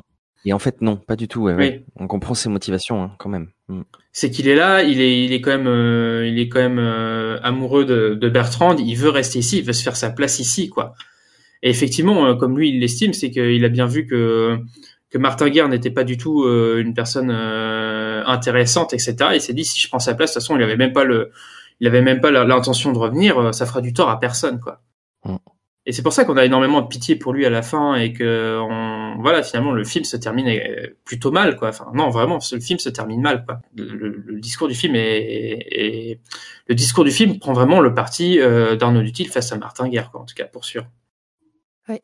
C'est vrai, on aurait pu faire le choix de nous montrer une scène, de montrer que en fait, euh, euh, ben, malgré tout, euh, Arnaud Dutil, il est pas parfait. Alors, il, il est bourru, certes, euh, et, on sait qu'il sait se battre euh, et que, que c'est un soldat, mais à aucun moment donné, on va te montrer un mot plus haut que l'autre ou une agressivité euh, vis-à-vis de ses proches. Et c'est complètement voulu. Si, si on faisait ça un seul moment, on casserait son capital sympathie et on serait plus du tout pour lui dans le procès, quoi. Mhm. Par contre, moi, je trouve, là, je trouve, je trouve le truc dégueulasse, mais alors bon, après, c'est pas forcément le, le pitch du film, mais en face de lui, euh, parce qu'en fait, on a vraiment, en fait, en face, donc avec euh, son oncle, des gens qui ont raison, en fait, vraiment, mais pour de mauvaises raisons. C'est-à-dire qu'ils ont, ils, ont, ils ont, ils ont raison sur le fait qu'effectivement, c'est un imposteur. Euh, ils ont, on va dire, quelques bons soupçons pour euh, penser ça. Mais ils ont après ils vont créer énormément de preuves en fait pour euh, pour être dans ce sens-là. Ils vont faire une fausse signature de sa femme. Euh, bon, même si là-dessus on n'en est pas trop trop certain, moi je suis plutôt partisan de dire qu'ils ont fait quand même une fausse signature euh, euh, de sa part à elle, ou en tout cas ils ont fait pression sur elle pour qu'elle signe un papier qu'elle ne voulait pas signer. Euh, ils ont essayé de tuer Martin Guerre, c'est avoué à un moment justement par le personnage de Checky Cario qu'on a voulu le payer pour tuer, donc il y a carrément tentative de meurtre et il y a rien qui se passe. Je veux dire, on a quand même en face, on a, on a quand même des, on a quand même des, des gens qui sont prêts à absolument tout. Mais c'est pas du tout abordé pendant le procès qu'à un moment on a quand même essayé de le tuer et il y a personne qui se dit bon on va peut-être quand même, euh, va peut-être quand même, essayer de faire quelque chose, non? Je sais pas. Bon, bon voilà, c'était la petite remarque euh, là-dessus que, que, que, je voulais que je voulais faire. Si, alors peut-être qu'effectivement, maintenant que tu le dis, le fait que tu te dis ça, c'est peut-être le seul moment où vraiment on se dit ah en fait il a l'intention de se barrer avec l'argent quand justement il va réclamer la, la- les sommes. Euh, c'est que c'est peut-être ça qui nous fait hésiter. On se dit est-ce que euh, euh, en fait ils font ça pour de bonnes raisons et après la tendance s'inverse grâce au même mécanisme exactement chez les chez les chez l'oncle et, la tante on se dit ouais est-ce qu'en fait ils, ils auront raison pour des bonnes raisons à la fin ou pas et, tu te dis ouais euh, ce, ce- par deux fois en fait on utilisera l'argument de dire j'ai la loi de mon côté même si c'est pas dit la deuxième fois c'est c'est ce qui est en jeu Euh, et je crois que c'est c'est un message un peu du réalisateur de dire c'est pas forcément une bonne raison que de que d'invoquer la loi de son côté Euh, la, la morale passe peut-être avant euh, aussi quoi Mhm. ça, ça pourrait être vu comme la, la, la morale du film. Je sais pas ce que vous en pensez. Oui, je trouve que c'est une bonne, une bonne analyse. Oui, ça résume aussi euh, beaucoup de procès, quoi. C'est-à-dire que euh, parfois, on, on aimerait que certaines personnes euh, soient condamnées alors qu'en fait, elles ont la justice de leur côté et que. Enfin, Et vice versa. ouais, c'est toute la complexité des procès. hein. Tout à fait. Ce qui peut-être à une époque moderne aurait pu donner des circonstances euh, atténuantes, c'est-à-dire que euh, il n'y a pas préméditation, euh, il n'y a pas, euh, il y a pas de tort qui a été causé en fait pendant l'usurpation d'identité, puisque même financièrement du coup il ne s'est encore rien passé à ce moment-là, donc il n'y a pas eu de spoliation. Euh, alors évidemment, le, le code euh, du coup est pas du tout le même, hein, euh, mais à notre époque, euh, je pense que ça aurait donné, euh, dans le pire des cas, une amende et du sursis. Et là, je pense surtout que c'est c'est surtout l'attaque contre la contre le mariage en fait qui est surtout puni à mon sens. Oui. Contre Dieu. Oui. C'est ça, c'est ça en fait qui est qui est puni. C'est pour ça qu'elle est c'est pour ça que Bertrand est absolument centrale parce que c'est son avis à elle qui compte. C'est surtout c'est pas tellement euh, alors c'est pas tellement l'appropriation de biens même si si ça compte. C'est surtout euh, l'appropriation de la femme quoi entre guillemets quoi qui est qui est dénoncée. Et bon, et bien sûr, absolument, à aucun moment on va penser, on va, on va essayer de, on va essayer de demander à Bertrand ce qu'elle est préférée parce que c'est pas du tout le cas. c'est pas du tout ce qui importe à l'époque. Hein. Euh, Ce qui importe à l'époque, c'est de respecter le mariage et que si le mariage n'est pas respecté, effectivement, c'est une faute euh, face à Dieu, etc. Et c'est ça le plus, à mon sens, pour eux, qui est le plus important à, à régler dans l'affaire, quoi. C'est pour ça que Bertrand est central. Du coup, est-ce que ça veut dire que euh, c'est pas dit, mais en fait, je viens juste de le comprendre. Ça veut dire que euh, si elle avait été condamnée, ça aurait pas été pour complicité, mais pour adultère? Oui. Oui. Oui. Eh ouais. En 1560, oui. Ouais, ça c'est clair en fait. Ouais, je- ça m'avait pas du tout fait tilt, mais oui. Et donc, euh, non, je pensais euh, qu'on se serait dit ils sont complices, ils ont tous les deux la peine de mort. Mais non, non, non, c'était bien pire. Bah, alors évidemment, on se pose pas de questions sur la place des femmes hein, dans le film. C'était quand même Oui, assez cash. c'est clair. oui, là-dessus, je pense qu'il n'y a pas trop à, ah, il y a pas trop à se, à, à chercher. Mais après, bon, si, c'est intéressant à voir, c'est quand même que le film met en avant le travail des femmes pour le coup. Que les femmes ne sont pas euh, uniquement, euh, Leurs conditions aussi. oui, voilà. Ouais. Donc elles elles font, bon, elles font bien sûr tout le travail euh, de la maisonnée. Donc effectivement, c'est toujours les, les hommes assis à la table et puis les femmes qui sont euh, autour et qui mangent pas forcément à table. D'ailleurs, elles sont pas attablées. Euh, et par contre, on les voit. Par contre, quand c'est pour le travail, euh, elles sont pratiquement à égalité des hommes là-dessus, quoi. C'est- C'est-à-dire, elles travaillent autant que les hommes et, et surtout, elles refont en plus par, par derrière le travail de la maison, quoi. Ouais. Donc effectivement, il y a- je pense qu'il y a tout un discours là-dessus qui est pas forcément le discours peut-être le plus mis en avant dans dans le film, mais qui est, qui est, mais qui est quand même bien bien représenté, quoi. En sous-texte, ouais. Il y a cette scène où on a aussi le, les récits en fait des, des étrangers rencontrés pendant les voyages, euh, des gens des terres du Brésil, des tribus. Alors on se demande comment cette connaissance est arrivée là, mais c'est pas euh, important ici. Euh, je pense que le seul intérêt effectivement de, de ce récit-là, c'est celui de dire ah ben oui, des tribus euh, gouvernées par, euh, Par des femmes. femmes, euh, ici euh, ce serait la fin du monde, ha ha ha. Oui. Bon ben ça, ça n'apporte rien à l'histoire, outre euh, il a des choses à raconter. On l'a déjà fait avant, donc c'est pas spécialement indispensable. C'est vraiment juste pour interroger ce rapport-là, je pense. Dire qu'il votait déjà Zemmour à l'époque, quoi. Franchement. What?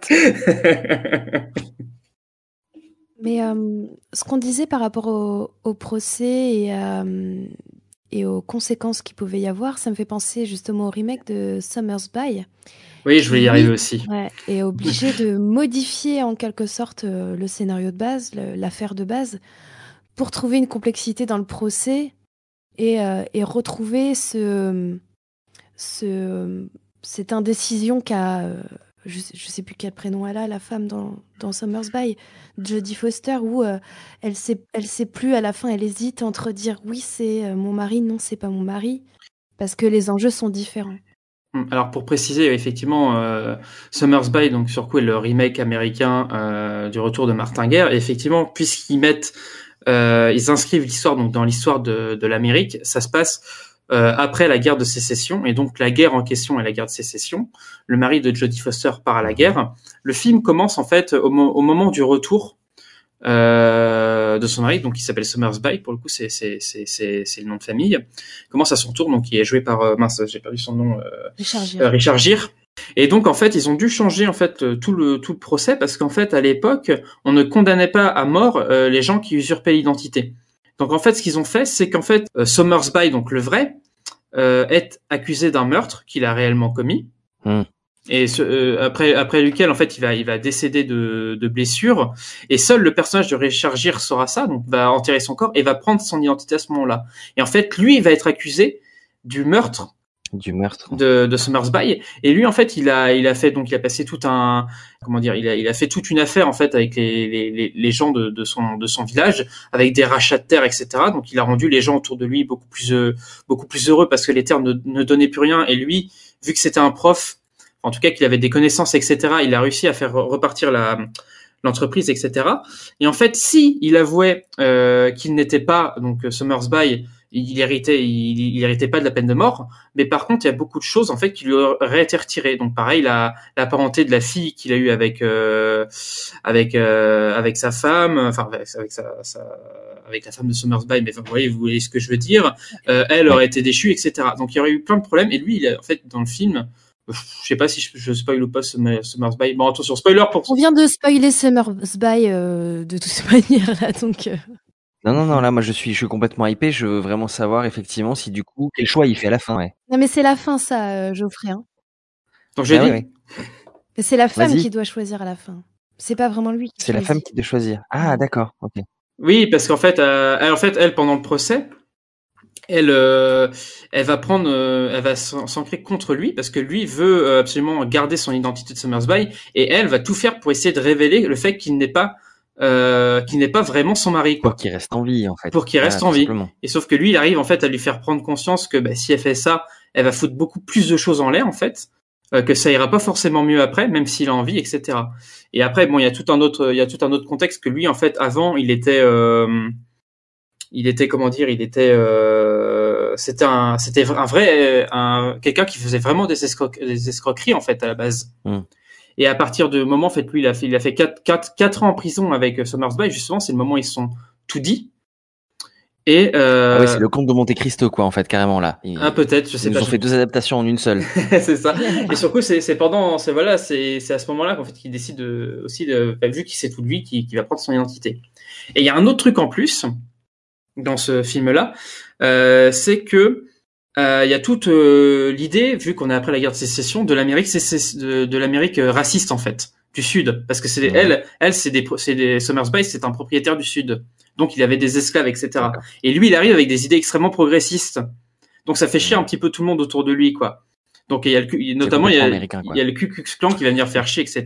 Quoi. Et donc ça fait partie Ah des, ça fait partie des choses qui vont faire qu'il y a des gens qui veulent euh, dévoiler le fait qu'il n'est pas, qu'il n'est pas Summersby, parce que Summersby était un véritable salaud. Bon, sur quoi il battait sa femme, effectivement. Pareil, il avait des problèmes sexuels avec sa femme euh, de la même manière, et surtout il était extrêmement raciste, quoi. Mais c'est beaucoup plus flou euh, l'arrivée de Summersby dans le village. C'est construit à peu près pareil, hein, le début du film, enfin les deux films.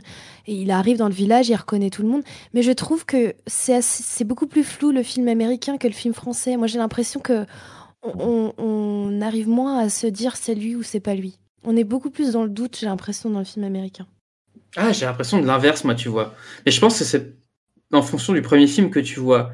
Moi, j'ai l'impression dans le premier, dans le film américain, moi, je, je savais tout de suite que c'était, Ah ouais que c'était pas lui, enfin, que voilà, c'était pas lui. Mais parce que j'avais vu Martin Guerre avant, peut-être aussi. Ah ouais. Ah ouais, moi j'ai vu l'inverse. J'ai vu d'abord Summersby et ensuite euh, Martin Guerre. Ouais. Et je connaissais Gabriel, tu l'as vu, toi, Summersby Non, je ne l'ai pas vu. Parce que je sais pas quel effet ça te fait, toi, là, moi, par rapport aux deux autres qui, du coup, l'ont vu. Mais j'ai l'impression d'un film où, euh, tout à l'heure, je, je sentais une morale un peu en filigrane. Là, ça me donne un truc beaucoup plus moraliste, a priori, quoi. Comme si, effectivement, voilà, comme c'est américain, il faut beaucoup plus d'enjeux et on va tout miser sur la morale, quoi. Ça leur a vachement plu, hein, cette idée que, du coup, la morale, ça passe avant la loi. Euh, Dieu, machin, tout ça, euh, blablabla. Enfin, je, je caricature complètement, mais vous me suivez. Euh, et, et en fait, euh, ça me fait réaliser que quand même là, le, le film du retour de Martin Guerre, il est tout en simplicité sur ces enjeux-là, quoi.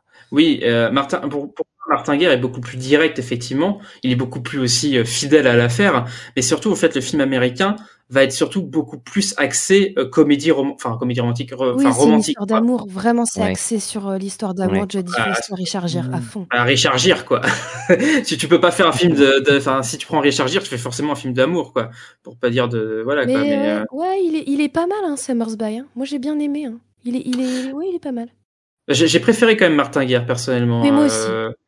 Mais ouais. Su- Su- Summersby, euh, bah, la- bon, la, la scène du procès, euh, c'est pareil, ils en rajoutent en mettant un juge noir, quoi. Donc, euh, forcément, c'est encore le truc qui va faire euh, vriller toute l'Amérique raciste, etc. C'est Dark Vador, le Attends, juge. un juge noir. C'est Dark euh, Vador. Après la guerre de sécession. C'est vrai. Hein. Mais what? Ouais, ouais. Je, C'est je James Earl Jones, euh, le juge. Ouais, c'est James Earl Jones. Ah oui, d'accord, l'acteur. Ouais, ok. Pour, pour moi, c'est c'est plus le, pour moi c'est alors pour moi c'est plus le méchant dans euh, dans Conan le barbare que Dark Vador, mais Mais com- comment c'est possible que du coup il y a un juge noir euh, dans une Amérique sécessionniste Euh, parce que c'est juste Parce après que la c'est guerre. un alors, film- euh, Parce que c'est Ouais, un voilà. film des années 90. D'accord, ok. Ouais. Parce que je je sais pas, je je sais pas s'il y a une réalité historique autour de ça. Bah, de toute façon, déjà le film ne parle pas d'une réalité historique vu qu'il adapte une histoire française, quoi.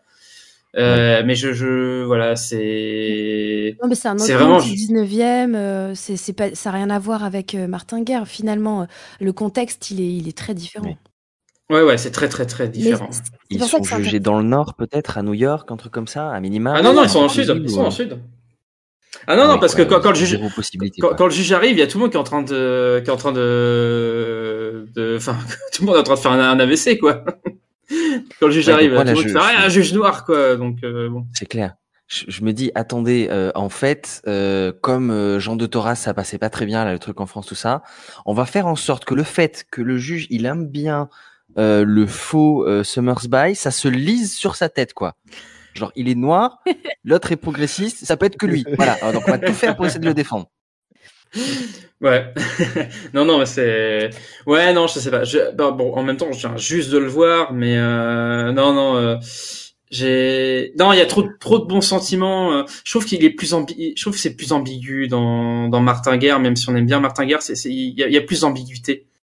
Il y a moins de. Ouais, vous m'avez vous m'avez pas spécialement convaincu de le regarder. Ouais, je suis Mais d'accord. par curiosité, je le fais. Ben, en tout cas, pour moi, moi, il me semble moins. Alors, après, toi, Adeline, tu me diras, mais moi, il me semble moins sceptique parce que euh, on est moins dans le truc de la preuve. Enfin, j'ai l'impression. Alors, il y a toujours ce truc du cordonnier. euh, il y a toujours ce truc de deux trois détails où il y a un chien euh, qui qui veut pas forcément le reconnaître comme étant son maître, etc. Mais t'as pas. En fait, c'est pas c'est c'est pas un, un, un- c'est pas un enjeu. C'est pas un film de procès, c'est une histoire d'amour. C'est, on est centré sur le personnage de la femme et on est euh, en gros euh, avec elle de son point de vue et on, on passe son temps à se dire qu'est-ce qu'elle va faire et quelle décision elle va prendre. C'est ça. Et l'enjeu euh, du Mhm. film n'est pas de savoir si c'est vraiment lui ou pas. C'est Mhm. vraiment pas un enjeu du film. En fait, ça passe rapidement ça. C'est pour ça qu'en fait, pour moi, on sait très rapidement que c'est pas lui parce que c'est pas l'enjeu du film de savoir si c'est lui ou pas. Euh, parce que même les, enfin, il y a pas le, à part deux trois personnes qui ont des intérêts dans le dans le village. Quand je dis deux trois personnes, en fait, c'est une personne qui est son frère, enfin le frère de Summersby. C'est la seule personne qui peut pas l'encadrer, quoi. À part lui, dans le village, tout le monde est content qu'il soit là parce que tout se passe bien depuis qu'il est là, quoi. Et donc, en fait, quand il en passe en procès, personne ne veut qu'il se fasse condamner, quoi. Ce qui est intéressant aussi, c'est que le personnage de Summersby qui revient ressemble euh, peut-être plus au premier Summersby et il est ambigu, il est un peu alcoolique et tout. Il a, il a hum, des points négatifs alors que Martin Guerre, euh, celui qui revient, il- le mec euh, est parfait.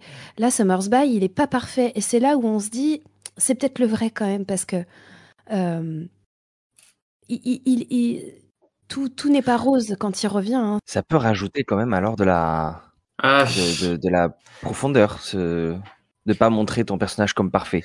Ça rajoute du doute en fait. il y, a, il y a un moment il est alcoolique, mais enfin, il y a un moment il boit, un, il picole un peu trop, mais après. euh, T'oublies quand même qu'il est assez violent aussi.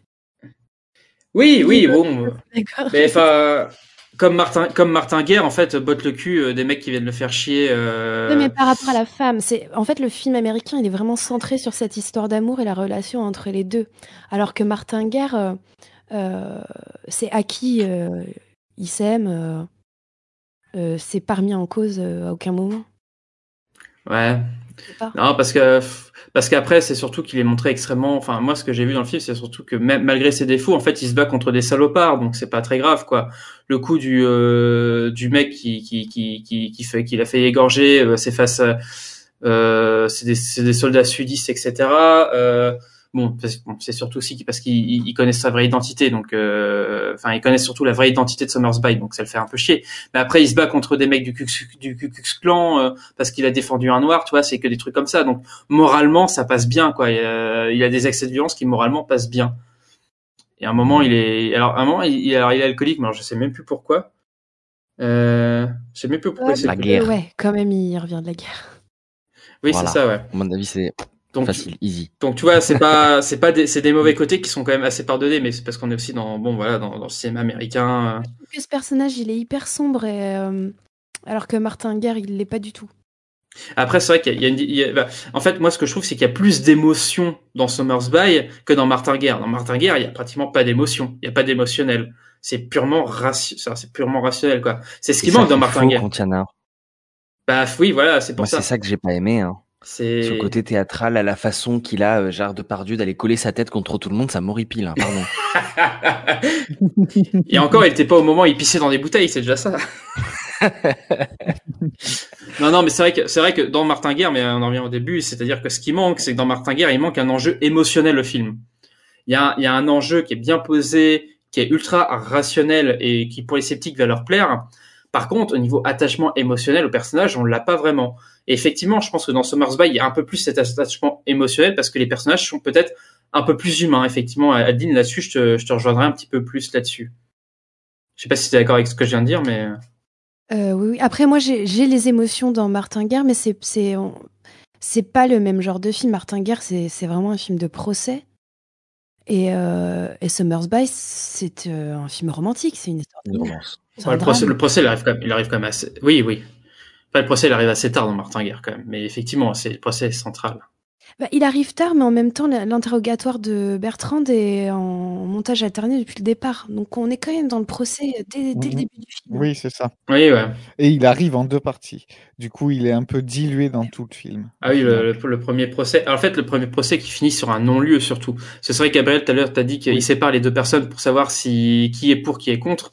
Et en fait, en fait, surtout là où le juge y arrive, il bah, y a un non-lieu, quoi. Il n'y a pas de preuve, quoi. Oui. Bah, donc, s'il n'y a pas de preuve, il y a une accusation, euh, il y a une accusation qui est faussée parce que vous n'avez pas de preuve de ce que vous avancez.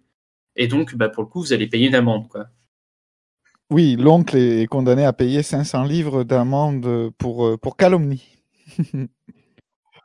Et pour rajouter au côté romantique dans Summer's By, il n'y a pas l'oncle. Le, le personnage d'opposition, en fait, c'est euh, la femme, vu que son mari euh, euh, devait Mmh. pas, enfin, Qui est jaloux, en fait. en fait, elle, elle avait promis d'épouser le pasteur du coin.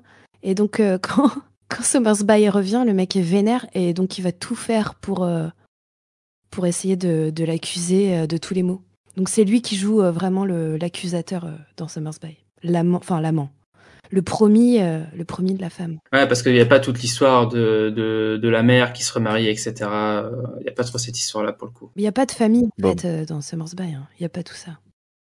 Bah non, de toute façon, c'est une grande propriété. Euh... C'est une grande propriété qui appartient tout à eux de toute façon. Ils ont que des gens qui travaillent pour eux, quoi. Donc, euh, d'après ce que j'ai à peu près compris. Ok, est-ce qu'on rajoute un... Est-ce que vous avez peut-être un, un- une dernière chose à ajouter avant qu'on passe peut-être au, mot de la fin euh En fait, euh, sur euh, percé.com, on peut euh, avoir accès aux Annales du Midi, qui est la revue de la France méridionale. Et euh, dans le numéro 264, euh, il y a donc notamment un article de Nathalie Zemon Davis, qui est historienne et qui a travaillé sur le film. Et il y a également un article de Jean-François Courouot, qui est spécialiste de la littérature occitane et qui a écrit un article qui s'appelle Question de langue dans l'affaire euh, Martin Guerre qui m'a euh, énormément intéressée parce qu'il explique qu'à cette époque, euh, dans le village euh, d'Artiga, on parle le dialecte occitan. Et dans le Mhm. village d'où vient Arnaud, qui est à 60 km, on parle le gascon. Et que la famille Guerre, à la base, est originaire du Pays basque et donc parle basque. Et il explique, euh, je vous le fais vraiment très résumé parce qu'il explique ça extrêmement bien. Il nous dit qu'en fait, quand les guerres ont émigré du Pays basque vers le village d'Artiga qui se situe à côté de Foix, euh, ils sont arrivés, ils parlaient basque, etc. Et très vite, euh, ils se sont mis à l'occitan. Et que euh, Arnaud, lui, normalement, il parle gascon. Alors, c'est des dialectes qui se ressemblent, etc. Mais normalement, on est censé voir la différence. Mais il explique que euh, c'est passé crème parce que euh, Coras, par exemple, il s'y est pas du tout intéressé dans son procès à ça. Alors qu'on aurait pu essayer de confondre Arnaud Dutil. En gros, s'il a aucune notion de basque, euh, il est très peu probable qu'il soit de la famille Guerre, sachant que sa sœur a témoigné, euh, on en a des traces, euh, comme quoi elle a des notions de basque, euh, etc. Donc, si sa petite sœur, elle en a, lui qui était plus grand, qui avait deux ans à l'époque où ils ont immigré dans le village, il aurait dû parler basque, etc. Ouais. Et en fait, Ah, C'est passionnant. Que à l'époque, les gens, ils n'ont pas forcément conscience du dialecte qu'ils parlent. Et vu qu'il n'y a pas d'écrit, ils savent ni lire ni écrire, etc., c'est très difficile euh, d'avoir la notion de euh, est-ce que la langue de l'autre est différente de la mienne? Et il explique aussi qu'à l'époque, euh, les gens qui reviennent de la guerre, quand ils y ont passé plusieurs années, ils ont tellement vu des gens différents, etc., qu'ils ont peut-être appris deux langues. Et donc, ils ont mélangé plusieurs choses, notamment l'espagnol. Arnaud Dutil et Martin Guerre, ils ont tous les deux été en Espagne. Ils parlent très probablement espagnol.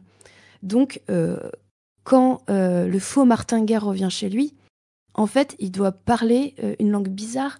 Et normalement, en théorie, sa famille, elle aurait dû voir qu'il parlait pas comme l'ancien Martin Guerre et qu'il y avait des mots qui. avec des intonations différentes. Il explique aussi que euh, celui qui était à même de savoir que Martin Guerre n'était pas Martin Guerre, c'est son oncle, qui lui euh, euh, est parti du Pays Basque, il était adolescent et donc il parle basque couramment et que vu que c'est la langue familiale, il aurait pu se mettre à parler à son neveu en basque et voir qu'il captait rien. au moment, c'est venu sur le procès et, et donc ce spécialiste de la langue occitane, il dit que bah, ça aurait été très très simple de résoudre le procès. Il aurait fallu un, un traducteur euh, ou confondre euh, Arnaud Duty euh, sur les langues et ça aurait été très vite résolu, mais que à l'époque, on s'occupe pas du tout de ce genre de preuves, c'est pas du tout courant dans les procès et donc ça passe totalement à la trappe. c'est quand même drôle que ce soit. à l'Occitanie au passage. Mais en français, on se rend pas compte qu'à l'époque, sous François Ier, les gens ils parlent pas français. L'élite, ils parlent un peu français, ils parlent latin, mais sinon c'est que des dialectes régionaux. Eh ouais, c'était avant la belle époque de, c'était avant la belle époque de l'Académie française. Il, il me semble qu'ils ont quand même euh, une espèce de socle commun. C'est pas comme s'ils ne se comprenaient pas du tout entre les régions. Oui. Ça, c'est un peu. D'où un- la difficulté de savoir que les autres gens parlent pas la même langue que toi. hein. Le dialecte est vraiment très proche. hein. C'est ça. Et Ça, C'est dans les de certains mots où euh, si tu es à 60 km séparés, tu, tu vas pas. Il y a certains mots que tu vas pas prononcer pareil, mais évidemment, les gens vont se comprendre. Oui, oui. Alors moi, ce dont je vous parlais et je voudrais vous parler, c'est euh, d'un fait un petit peu glauque, même très glauque, génial. qui s'est passé sur le tournage. Le dessert de l'émission. Donc, La cerise sur le gâteau. c'est ça. Et je vais vous parler de Dominique Bessenard, qui est directeur du casting et qui, en fait, à la fin du tournage en 1981, va engager un figurant qu'il avait remarqué parmi les, les, les, les gens qui voulaient participer comme figurant dans le film. Et ce figurant s'appelle Didier Gentil. Hmm. Et il se trouve que sur le tournage, Didier Gentil s'entend tout de suite très bien avec l'enfant qui est joué, euh, l'enfant de Nathalie Baye et de Gérard Depardieu. Euh, donc qui joue le rôle de l'enfant, excusez-moi, c'est pas le, le vrai enfant dans la vraie vie, mais il s'entend très bien un jour pendant le tournage, à la fin du tournage, l'enfant revient avec un gros cocard et des marques de blessures. Donc, euh, la personne, le, Gentil qui s'entendrait bien avec l'enfant disparaît du tournage et il a emporté pas mal d'objets du tournage. Euh, avec les parents, ils en parlent et tout ça, ils décident de ne pas porter plainte. Sauf que en 1988, Dominique Besnéard est contacté par la police dans l'affaire euh, Richard Roman. Donc c'est une affaire criminelle française qui s'est déroulée à la Motte du Caire où une petite fille, Céline Jourdan, a été abusée et, et tuée. Et en fait, il se trouve que euh, Richard Roman a été longtemps accusé euh, de ce crime parce qu'il a aussi avoué, sous la pression des polices, il a avoué le crime. Ensuite, il s'est rétracté. Mais il se trouve que le vrai coupable était Didier Gentil. Oui, le nom m'était familier. Mm. Dominique Besnéard grand- garde une grande amertume de ne pas avoir porté plainte contre Didier Gentil. Parce que ce qui se passe dans sa tête, c'est que si Didier Gentil avait été déjà détecté euh, pour des violences sur les enfants, aurait-il tué Céline Jourdan? Ouais. Ça donne envie de faire de la figuration. C'était l'histoire glauque pour terminer euh, l'émission. C'était pas drôle. Hein. Je suis un peu déçu. hein. C'était pas drôle. Et du coup, effectivement, Dominique Besnéard a raconté ça euh, dans ses, euh, dans ses mémoires, non, du coup? Alors, il a raconté ça dans un livre qui s'appelle Les enfants du cinéma, euh, dans lequel il a été interviewé par François Guillaume Lorrain. D'accord. Et euh, lui parle ça d'une honte. Pour lui, c'est vraiment quelque chose qui... Je pense qu'il s'en voudra un petit peu toute sa vie. Ouais, ok. Eh ben, intéressant, d'accord. Ça jette un froid. Un peu. Là où ça fait un rappel aussi avec l'histoire de Martin Guerre, c'est que quand euh, le vrai Martin Guerre vient à la fin du procès, ça fait un petit coup théâtral. Euh, il y a eu un petit peu le même coup théâtral dans la dans l'affaire Richard Roman, qui est devenue la- l'affaire euh, Didier Gentil, parce que en fait tout le monde était persuadé que Richard Roman était le meurtrier, parce que c'était un peu le coupable idéal. Hein. Richard Roman, c'était une personne euh, très atypique. Euh, et en fait, c'est un peu au dernier moment qu'on se rend compte que euh, Didier Gentil est vraiment euh, le coupable, suite à une contre-enquête qui a été menée par le journaliste Lionel Duroy, qui en juillet euh, 1989 euh, publie cette, cette contre-enquête. Mais qu'est-ce qu'il a fait au petit garçon du tournage? J'ai pas compris. Il l'a violenté? Il l'a violenté. Oui. Non, c'est pas vraiment en fait? Il l'a violenté.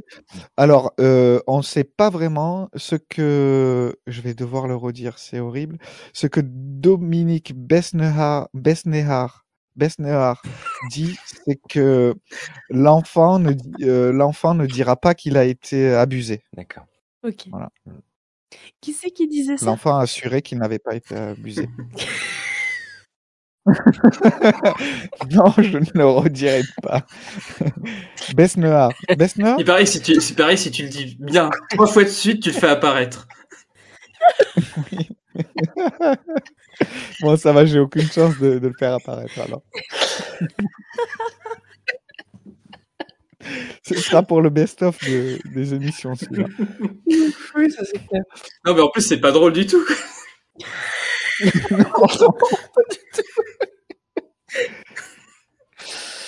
Voilà, bon, c'était Affaire sensible, en fait, ce soir, je crois, avec Fabrice Drouel et pas du tout si.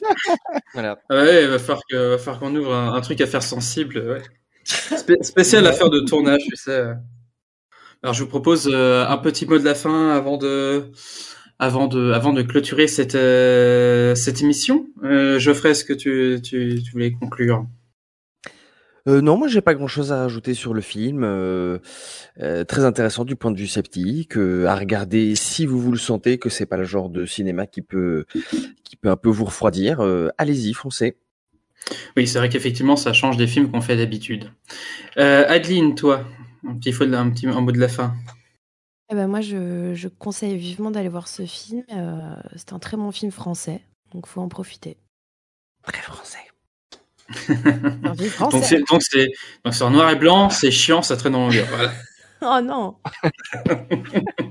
Non, la musique, mais la musique, elle est, elle est super. Oui, la musique est la musique est, est très très bien euh, du film. Et toi, Gabriel, un petit mot de la fin? Eh bien, c'est un, c'est un film que je vous conseille de voir. euh, au point de vue sceptique, c'est tout à fait intéressant. Et euh, malgré sa longueur, moi, j'ai passé un très bon moment. Bah, de toute façon, pareil, ouais, de la même manière, c'est un film que je conseille aussi, qui est assez intelligent dans sa manière d'aborder les systèmes, je trouve, de, de croyances, notamment parce qu'on voit que finalement, euh, le film est bien en, en lumière ce fait que on, on croit plutôt en ce qu'on veut croire plutôt que en ce qu'on sait, on va dire ça comme ça, que on va plus facilement croire des choses quand on a intérêt à y croire. Mm. Et je trouve que ça c'est assez intéressant dans comment c'est c'est mis en, en, en place par le par le film. Et j'avais envie de terminer sur une petite anecdote euh, qui qui sera pas aussi glauque que celle de Gabriel. Euh, c'est que on voit euh, pendant la, scène du procès euh, les juges dire à à Martin Guerre, enfin à, à, Gérard Depardieu, de de, s'asseoir sur un petit tabouret. Il faut que lui dire parce qu'en fait il faut qu'il reste assis pendant toute la longueur du procès. Il a interdiction de se lever. Bon, ben bien sûr il, il peut pas s'empêcher de se lever pour essayer de se défendre. Mais ce petit tabouret s'appelle une sellette en fait. Et, moi c'est en, en découvrant ce film-là que j'ai découvert j'ai découvert aussi l'expression être sur la sellette. Je pense que vous connaissez cette expression-là. Ah. Quand on est sur la sellette, c'est-à-dire qu'on est on est prêt à, à subir quelque chose de pas très très euh, très très euh, sympa. Et donc ça vient de là en fait, être sur la sellette, c'est-à-dire être sur le tabouret des, des accusés. Donc pendant les procès euh, au, alors là je dis au 13e au 13e siècle en tout cas dans, dans ces dans ces années-là quoi. Voilà pour la petite anecdote euh, supplémentaire. Ça m'a fait pareil avec rendre des comptes. Et ça vient d'où rendre des comptes? Ouais, c'est- Euh, Quoi Alors, il paraît que c'est Denis, c'est Dominique Besnéard, mais euh... est-ce que ça va bien avec Dominique Besnéard pour rendre des comptes? Non, non, non, c'était juste Est-ce que. Dominique Besnéard a déjà été sur la sellette pour rendre des comptes? Pour mettre ses choses blanches. Bon, bah allez. Bon, bah merci. Euh... Attends, merci. c'est pas euh, pour rendre les comptes? Ah oui, bah oui, bah je sais pas, il a pas l'air de vouloir le dire, donc euh, j'ai. Je voulais pas vous spoiler. Non, en fait, c'est juste au moment où, euh, du coup, il demande l'argent à son oncle. Euh, il lui dit j'ai fait le calcul, vous devez me rendre à peu près 6000 livres de comptes. Et je me suis dit ah. Et l'autre il lui dit ouais tu viens me demander des comptes euh, avec l'accent et tout parce que des fois ils ont pas l'accent du sud quand même. Je sais pas si vous avez remarqué. Et, Oui, et oui, puis c'est vrai. et, puis- et du coup j'ai réalisé aussi que c'était probablement à cause de ça qu'existait l'expression parce que quand tu partais tu devais laisser tes terres en rente, euh, du coup, qu'elles rapportaient de l'argent pendant que tu étais par là. Et quand tu revenais, tu euh, demandais des comptes et on te rendait des comptes. Voilà. D'accord, ok. Ah oui, donc dans le même film en fait. Ok. Ah non, ça j'ai moins, j'ai moins mais attends, c'est toi qui dis ça ou? Oui, parce que finalement, on n'a pas la preuve de ça, c'est ton interprétation. Je l'ai pas fact-checké, mais enfin, ça me paraît assez plausible, quoi. Euh, paye ton sceptique en mousse, quoi. Moi, je suis sûr que tu étais partisan de la thèse du démon à la fin du film. ah oui. Ouais, Alors moi, j'ai une anecdote aussi sur euh, le film, c'est euh, avoir foi. Parce que vu que ça se passe près de foi, je me suis...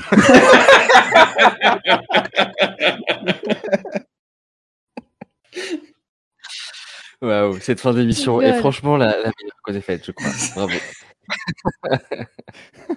on sent, on sent, on sent, la fatigue arrive, la fatigue arrive. Mais heureusement, nous sommes à la fin et sur coup, je veux en profiter pour remercier, pour remercier euh, donc euh, tous les auditeurs qui ont arrivé, euh, qui ont réussi à arriver jusqu'à la fin de l'émission et à écouter euh, Gabriel dire au moins 15 fois Dominique Messner. et donc merci à vous d'être d'être encore là et puis de, de nous suivre. Euh, N'oubliez pas aussi, euh, si vous voulez, euh, si vous aimez notre travail et que vous voulez le faire connaître, de partager, euh, de liker et, et de commenter. Si jamais vous avez des, des, des, des commentaires à faire, vous pouvez aussi nous rejoindre sur notre Discord ou sur nos différents réseaux sociaux. On sera content de vous accueillir. Je voudrais aussi également donc remercier euh, nos, nos chroniqueurs d'aujourd'hui. Donc euh, merci Geoffrey d'avoir été là. Avec plaisir. Merci à toi Adeline aussi d'avoir été avec nous. Merci à vous, bonne soirée. Et puis ben merci à toi Gabriel donc pour la découverte euh, de ce film et d'avoir été là aussi pour nous euh, pour euh, pour le chroniquer. Merci Vivien, merci à tous. Et donc euh, je remercie encore une fois aussi bah, Gabriel parce que je pense que c'est toi qui vas faire euh, le montage de, de de cette émission. Et euh, donc remercie aussi tous les gens euh, qui œuvrent à Cinétique de près ou de loin euh, pour nous faire connaître. Vous remercie aussi donc voilà pour toute la visibilité que vous pouvez nous donner, les partages, les likes, les commentaires, etc. Et donc bah, n'oubliez pas d'aller au cinéma tout en restant sceptique. Restons ciné-sceptiques. Ciao ciao. Tu n'as pas vu ce qui était, Jeanne. Tu as vu ce que tu voulais voir. Comment peut-on être absolument sûr de quoi que ce soit J'ai vu des médiums avec des boules de cristal, des cartes anciennes, des hypnotiseurs. Les théâtres font salle comble avec les énergies occultes. Tant que personne ne m'a prouvé que j'ai tort, ça n'existe pas. Cinétique, le podcast cinéma et scepticisme.